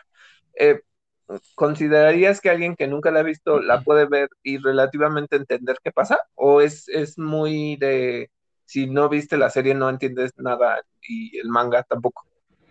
Mm, mira, sí es una historia en sí misma, pero de repente ya existe Sailor Moon y todas, y todas las Sailor Senshi, ¿no? Entonces, ¿de dónde salieron? Pues sí puede ser un poquito confuso. ¿Por qué, ¿Por qué se transforman como lo hacen? ¿Por qué de repente eh, dicen que no se pueden transformar y ya tienen como eh, deidades, deidades guardianas y, y, hablan de, de, sus templos y, de, y, de, cosas que son muy de la historia de Sailor Moon. Entonces, respondiendo a tu pregunta, un poco sí está contenida en sí misma, no necesita de nada más pero un mucho no. Un mucho sí es necesario que vean la serie. La buena noticia es que Sailor Moon Crystal eh, es una serie de tres temporadas que eh, pueden verla, por ejemplo, en Crunchyroll y eh, está condensada. Tiene, no tiene muchísimos capítulos como sí pasaba con la serie de los 90. Entonces, si se quieren actualizar y les, les gusta la premisa, pues no les va a costar tanto trabajo, ¿no? Para nada es un, un Naruto ni un One Piece. Es una serie yo creo que de treinta y tantos capítulos entre las tres temporadas, eh, quizá un, un, poco más, unos cincuenta y tantos. Yo, hacía la similitud porque justamente, eh, por ejemplo, yo ahorita estoy siguiendo y, y sí, me vale, este, a mí me, me, encantaba mucho desde, uy, creo que iba todavía en la primaria, eh, que pasaban Sakura Card Captor.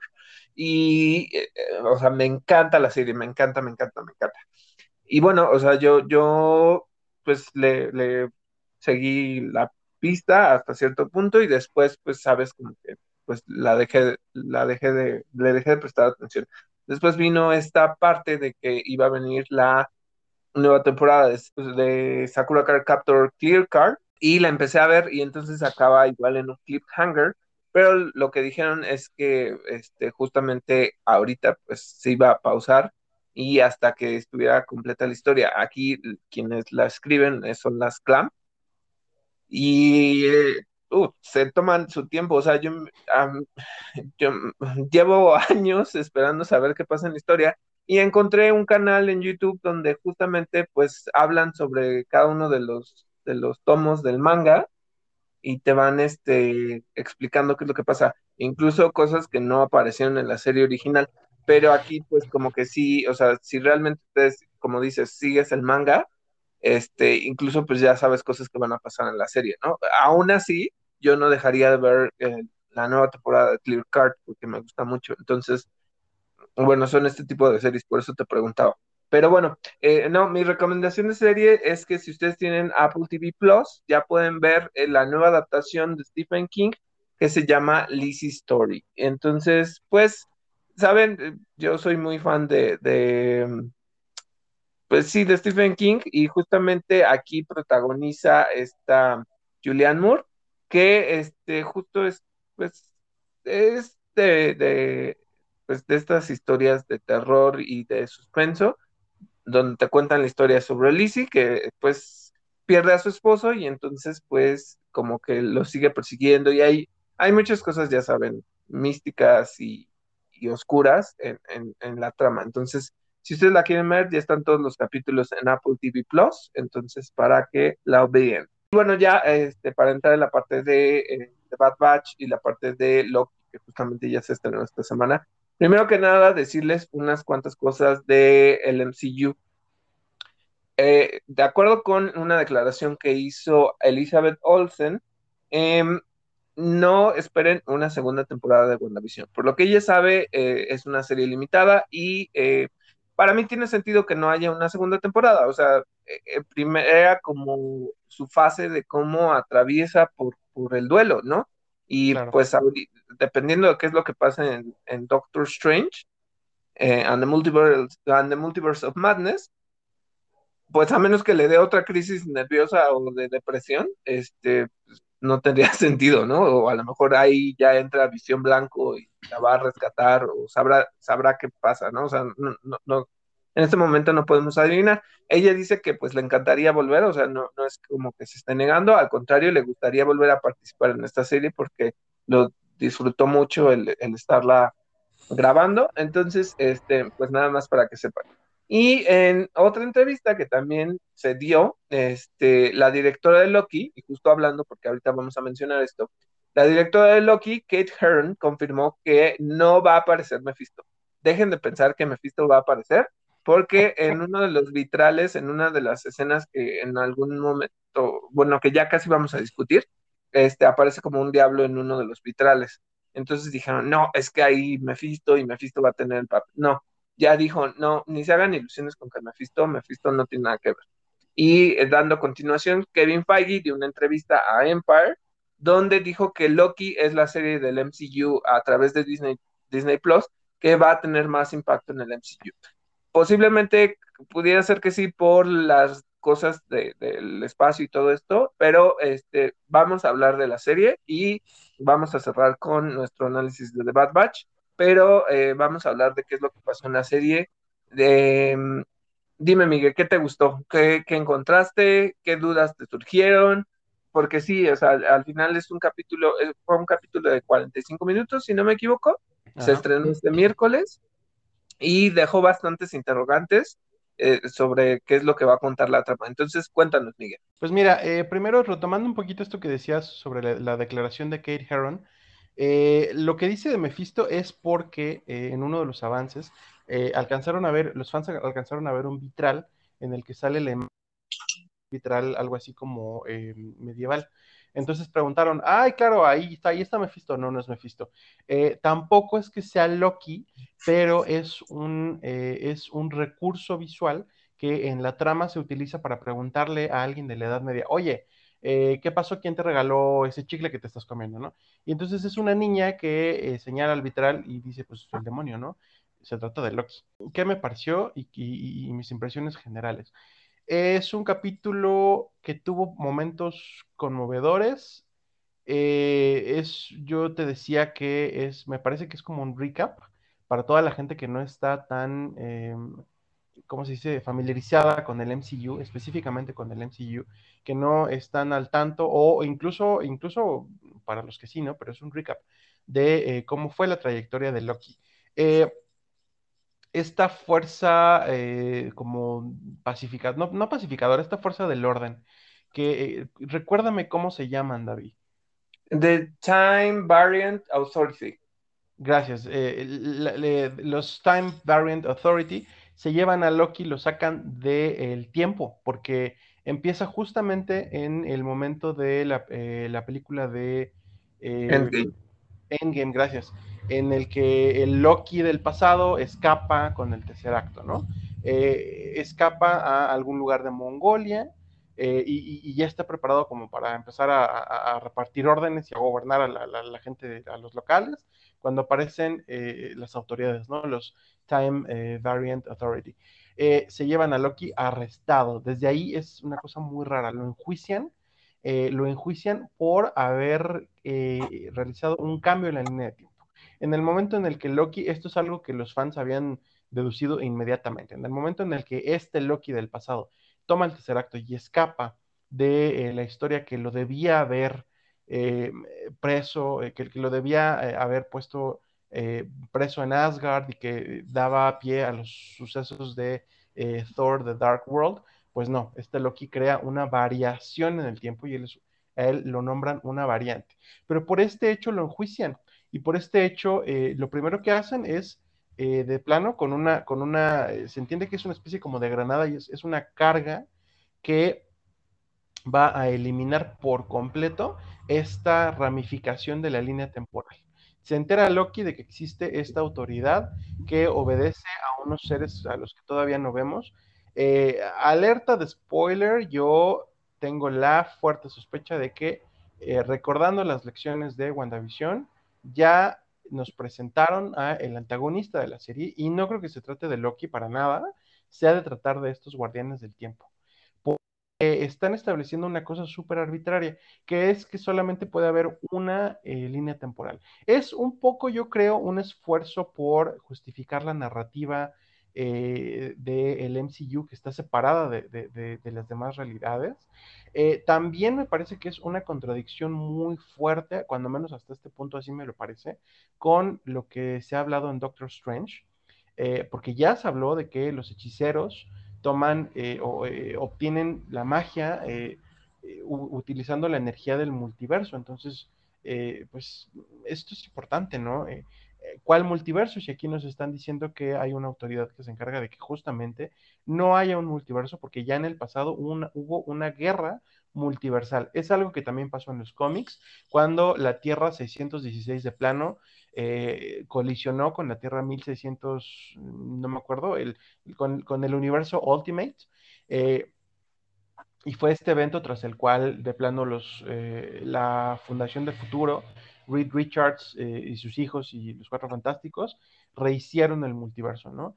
Eh, y, dejaron como principal pues a, una tierra prima, a una tierra prima, muy a la usanza de DC Comics. Bueno, eh, creo que aquí están, grosso modo, están como presentando algo similar, pero también es muy confuso, porque pues se está hablando desde Sony, por ejemplo, de un universo compartido, donde las propiedades aledañas de Spider-Man pues puedan entrar, a, eh, entrar o rozar al MCU. Eh, se ha estado hablando también del tema de eh, pues todos estos personajes y todas estas versiones de Spider-Man que van a participar en la nueva película. La nueva película de Doctor Strange habla del multiverso.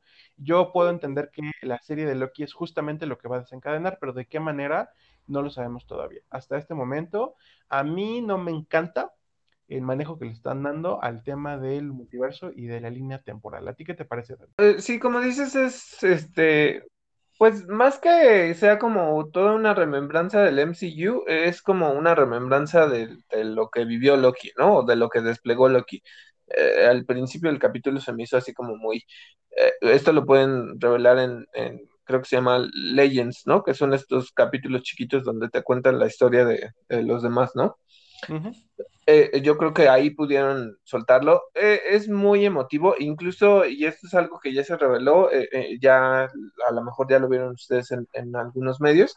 Lo que están diciendo es que la escena, porque justo, bueno, o sea, a través del TVA, que es Time Variant Authority, este, el TVA le empieza a mostrar como todas estas escenas de su vida. Como dices, es muy nostálgico. Por ejemplo, la parte de cómo entiende que él mató a su mamá este, cómo ve cuál era el curso que iba a seguir y justamente cuando lo cuestionan cuál es su posición en el mundo, o sea, que le dicen realmente cuál es el rol que tienes, ¿no? O sea, porque tú crees que tienes un lugar de grandeza y tú crees que tienes este destino y nosotros sabemos que no, ¿no? Pero no entendemos tu sed de, pues, de muerte porque también has causado mucha muerte y él dice que pues es como una consecuencia de esos actos de grandeza, ¿no? Y lo vemos derrotado, pues justamente cuando llega a la escena donde, donde Thanos lo mata. Y aquí hay, y aquí les digo que era como un easter egg que se planeó desde la serie. Eh, hay una escena en Toy Story, si ustedes se acuerdan, o si no se acuerdan, pues se las cuento. Hay una escena en, en Toy Story donde este Boss está viendo, eh, donde justamente le están diciendo, eres un muñeco, eres un muñeco, eres un muñeco, ¿no? Y que él sigue creyendo que es un Space Ranger. Y entonces le enseñan el comercial de, la juguetería, donde ve que pues él es un juguete, ¿no? Y, se le cae el mundo. Entonces eh, hicieron esa similitud con la serie cuando Loki ve su muerte a manos de Thanos. Em, se me hizo un poco lento esto, el hecho de que me contaran lo mismo. Inicia directamente, es la primera serie de, de Disney Plus que directamente te muestra eh, footage de las películas, porque pues las demás no lo habían hecho, o sea, incluso eh, eh, Falcon and the Winter Soldier, este, nada más tienes, creo, la voz de Steve cuando le pasa el, escudo, pero en realidad fuera de eso ya no, lo ves, aquí sí ves la escena de los Vengadores con unos pequeños ajustillos, porque obviamente el elevador cuando él se está ahí como burlando de que este Hulk no entra, eso no estaba oficialmente en, la película de Endgame. Em, eh, como te digo, me, generó muchas dudas. Tú, dices que están teniendo un... A lo mejor yo ni siquiera llegué a ese entendimiento, ¿no? Porque me causó otras confusiones. Em, yo lo que entiendo y de lo que dices, y, creo que es algo que, tú hablas de, de, los hechiceros, o sea, cuando mm, The Ancient One o el, antiguo, no me acuerdo cómo le llaman en las películas, La ancestral. la ancestral. Cuando la ancestral le explica a Hulk que si toma este, una de las eh, gemas eh, va a romper el, va a crear una línea alterna y todo esto y que por eso tiene que regresar y repararlo. Eh, creo que es la forma en la que se entiende que, que, ella está como al tanto de que no puede construir estas realidades alternas. Eso sí, como que me quedó claro.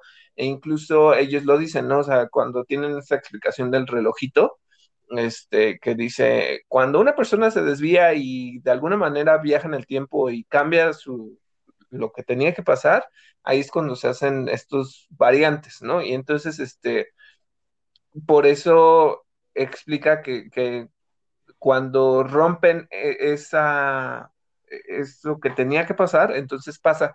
No sé necesariamente con lo del multiverso, a mí lo que no me hizo sentido es por qué a Loki sí y por qué a Steve Rogers no, cuando él se regresó y creó un futuro alterno para vivir con Peggy Carter, ¿no? O sea, el, eh, fíjate que eh, es, una cosa que yo creo que se sacaron, los de Marvel se la sacaron de la manga, ¿eh?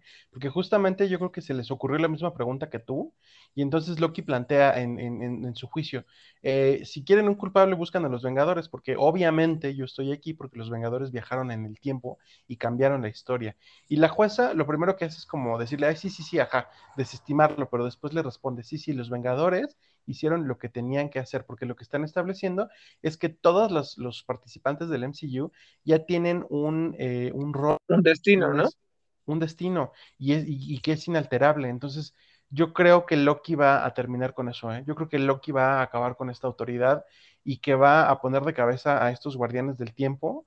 Eh, y que a partir de ahí vamos a ver de nuevo la explosión del multiverso y seguramente es lo que han estado esperando ahí, voy a quedar como estúpida otra vez.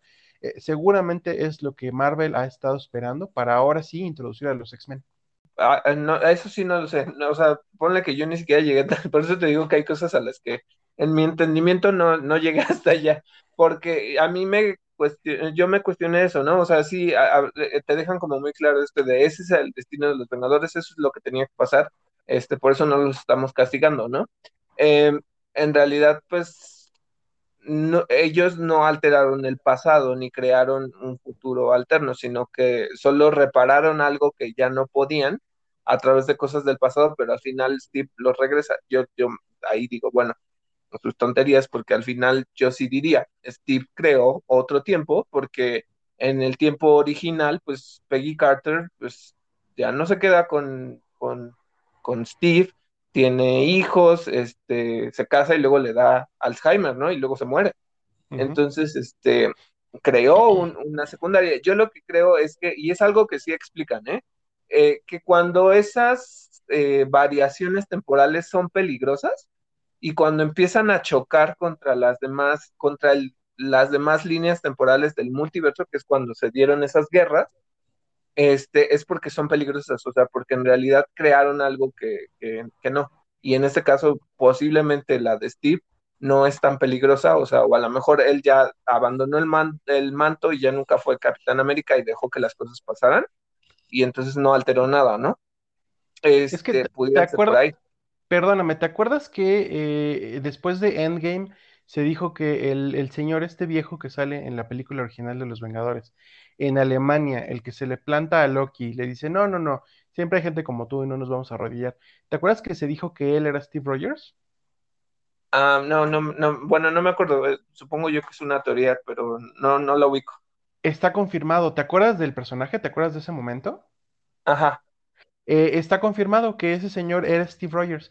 Entonces, están estableciendo a, este, tema de los viajes en el tiempo, que ya de por sí Marvel lo planteó de una manera súper complicada, le están aumentando más complejidad y están diciendo que eh, hay una eh, autoridad que se encarga de que no haya líneas alternas, que solamente haya una única y sagrada línea temporal, pero al mismo tiempo te están justificando el hecho de que un viaje en el tiempo modificó las cosas, ¿no? Hay una Gamora suelta en el universo, quién sabe si ella también la consideran una variante, porque ella no, ella no, pues se entiende que ella no desapareció con el chasquido de Tony Stark, ¿no?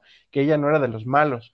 Entonces, si los Guardianes de la Galaxia van a estar buscando a una Gamora de otra línea temporal, pues yo diría que también es una variante. ¿Por, por qué sí, no? no, o sea, eh, eh, si nos ponemos demasiado críticos, pues la serie no tiene ningún fucking sentido. No, ninguno. Porque no, o sea, pero me da mucha risa, ¿no? Me da mucha risa cuando él sigue tratando de escapar, este, pues vemos como esta interacción. Owen, Owen Wilson lo hace perfecto, o sea, me gusta mucho como su personaje, es como gracioso, o sea, es muy Owen Wilson.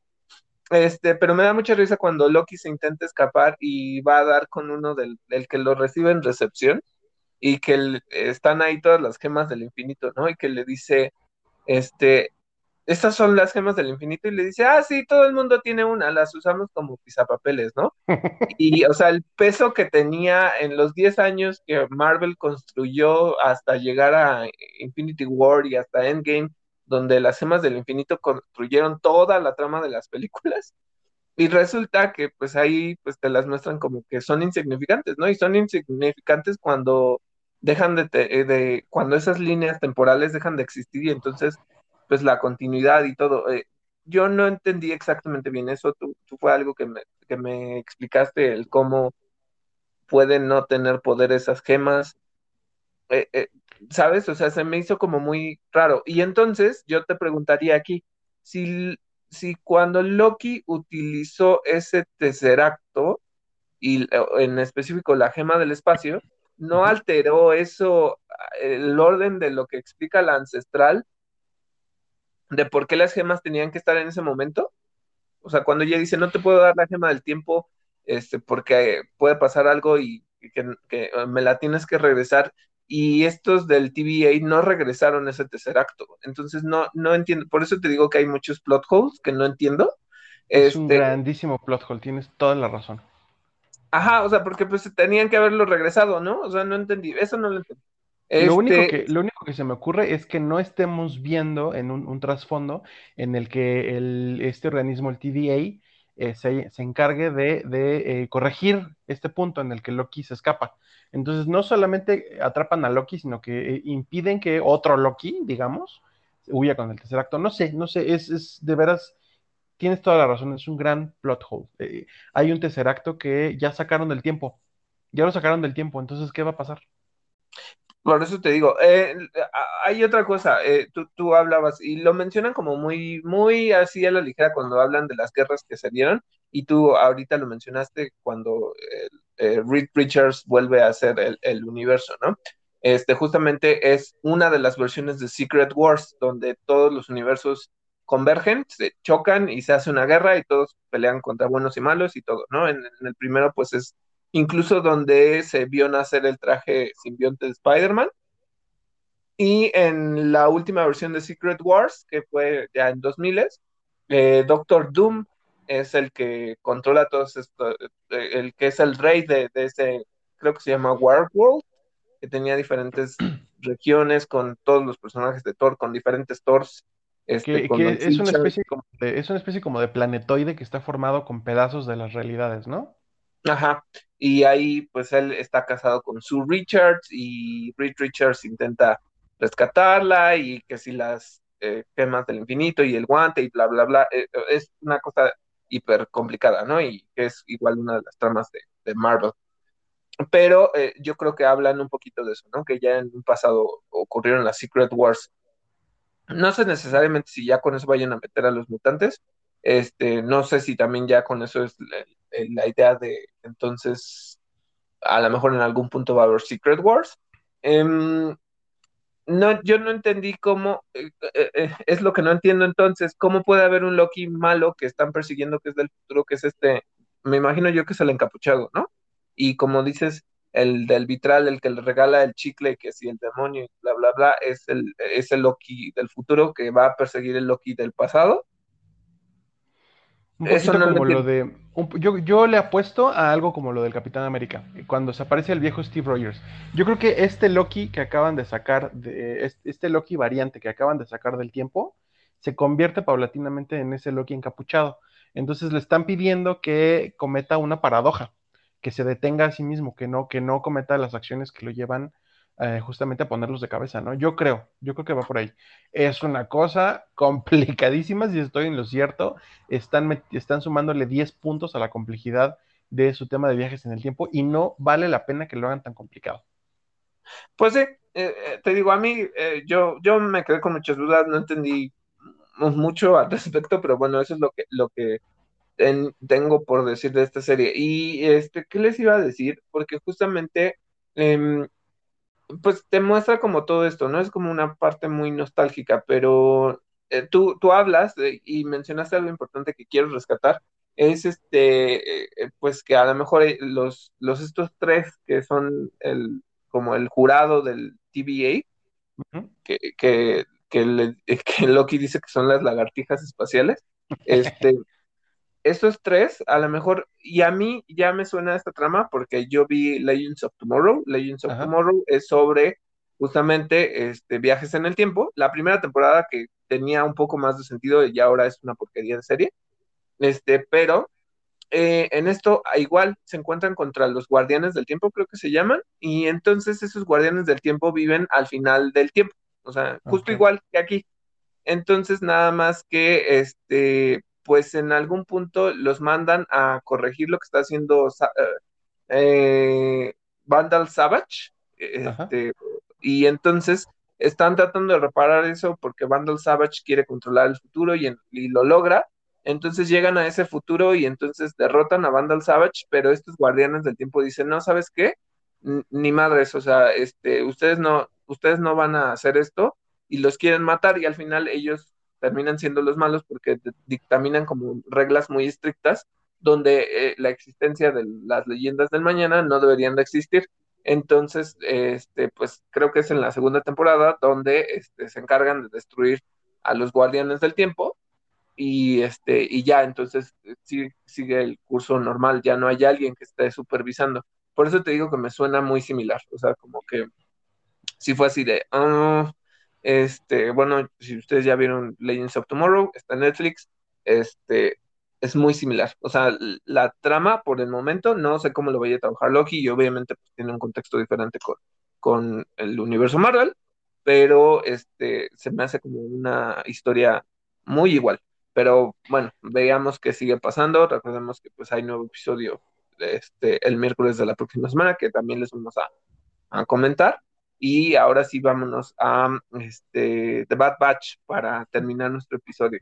Pero espera, dos últimas ah, cosas. Loki, Loki se quedó con una gema del tiempo, seguramente la va a usar, ya que regrese a, la línea temporal. Y eh, la otra cosa es que eh, algunos fans notaron que uno de los, de los dibujos, cuando menos, de las representaciones pictóricas de estos guardianes del tiempo, se parece muy cañón a Kang el Conquistador, que es justo un viajero del tiempo. Entonces, puede ser que por ahí le den, no sabemos. Bueno, este, ya para cerrar nuestro episodio, les voy a hablar sobre el último episodio de Bad Batch para que estemos al tanto todavía de esta serie. Este, y bueno, ahorita justo les voy a contar qué vi. Bueno, y ya sabemos que ya llegó Loki, pero no quiere decir que los vamos a dejar sin información de The Bad Batch. Eh, como les vengo diciendo, eh, no pasa casi nada en este capítulo. A nivel trama, como que va muy lento. Eh, pero pues siguen construyendo sobre la relación que existe entre Omega y los miembros de The Bad Batch. Mm, algo que, que, sí se cumplió, algo que Miguel dijo es que quien estaba detrás de las hermanas Martes era este Rex y no Ahsoka, eso sí resultó ser. Rex llega con ellos. Em, sobre todo creo que lo que impacta es cómo Rex eh, se da cuenta pues de la relación que existe con, de la niña con ellos y dice que pues la ponen en peligro, ¿no? Por, por el acondicionamiento que, que tiene este chip y cómo eso resulta ser algo que, que, pues no está tan padre porque él vio lo que sucedió, cómo tuvo que matar a otros de los, de los soldados clones y, e incluso hace un pequeño, una pequeña mención, no dice el nombre, pero habla de Ahsoka como, la, como lo ayudó a quitarse ese chip. Entonces, eh, con el fin de, proteger a la niña, pues les dicen, les voy a dar la ubicación, vayan y quítense el chip. Em, ya los manda a este planeta que se llama Braca, donde es un cementerio de naves y ven ahí todos los Star Cruisers. Si ustedes jugaron Jedi Fallen Order, pues entonces eh, ese es el, mismo planeta donde está Cal al inicio de ese juego. Pero bueno, ya ellos se meten, hay ahí como una especie de piratas o gente que está pues eh, recolectando materiales de las naves pero pues ellos se esconden, logran meterse y por casualidad entran a la bahía médica donde pues ven que, que reparando las cosas se pueden quitar el chip todos. En Wrecker pues sí, ya entra como en esta dinámica, es algo que pues ya se venía como avisando, en donde pues los dolores de cabeza se le empiezan a, a incrementar. Y entonces pues ya entran en este estado donde pues la, el acondicionamiento de los clones se activa, eh, ataca a los demás y, e incluso pues ya, ya iba tras Omega y ella logra hacer una conexión con él a través de la amistad que tienen y ya con esto pues digamos logra Rex este noquearlo, lo meten al, a la máquina y le quitan el chip y ya poco a poco los demás se quitan el chip. Em, Rex pues al final se va y, no dice nada, o sea, ve que eh, a su manera van a estar bien la forma en la que protegen a la niña y ya desaparece, pero eh, justamente eh, estos como piratas pues le dan el aviso al imperio, posiblemente ya para el próximo capítulo sea como algún enfrentamiento con, oficiales del, del imperio o con Crosshair que ya tiene su equipo, entonces pues es esto, el, cómo sigue avanzando muy lento, pero te cuentan como un poquito estas relaciones, este, esos easter eggs así chiquititos. Entonces nada más para que ustedes sepan en qué va esta serie y ya con eso terminamos nuestro episodio. Este, gracias a todos por escuchar este episodio, el episodio número 50. Les recuerdo que próximamente estaremos publicando la dinámica para que ustedes participen por este giveaway a razón de nuestro aniversario. Recuerden que pueden seguirnos en eh, plataformas como Spotify, Overcast, Apple Podcast, Google Podcast y Anchor. Yo soy David Cervantes. Y yo soy Miguel Covarrubias y esto fue Interactor.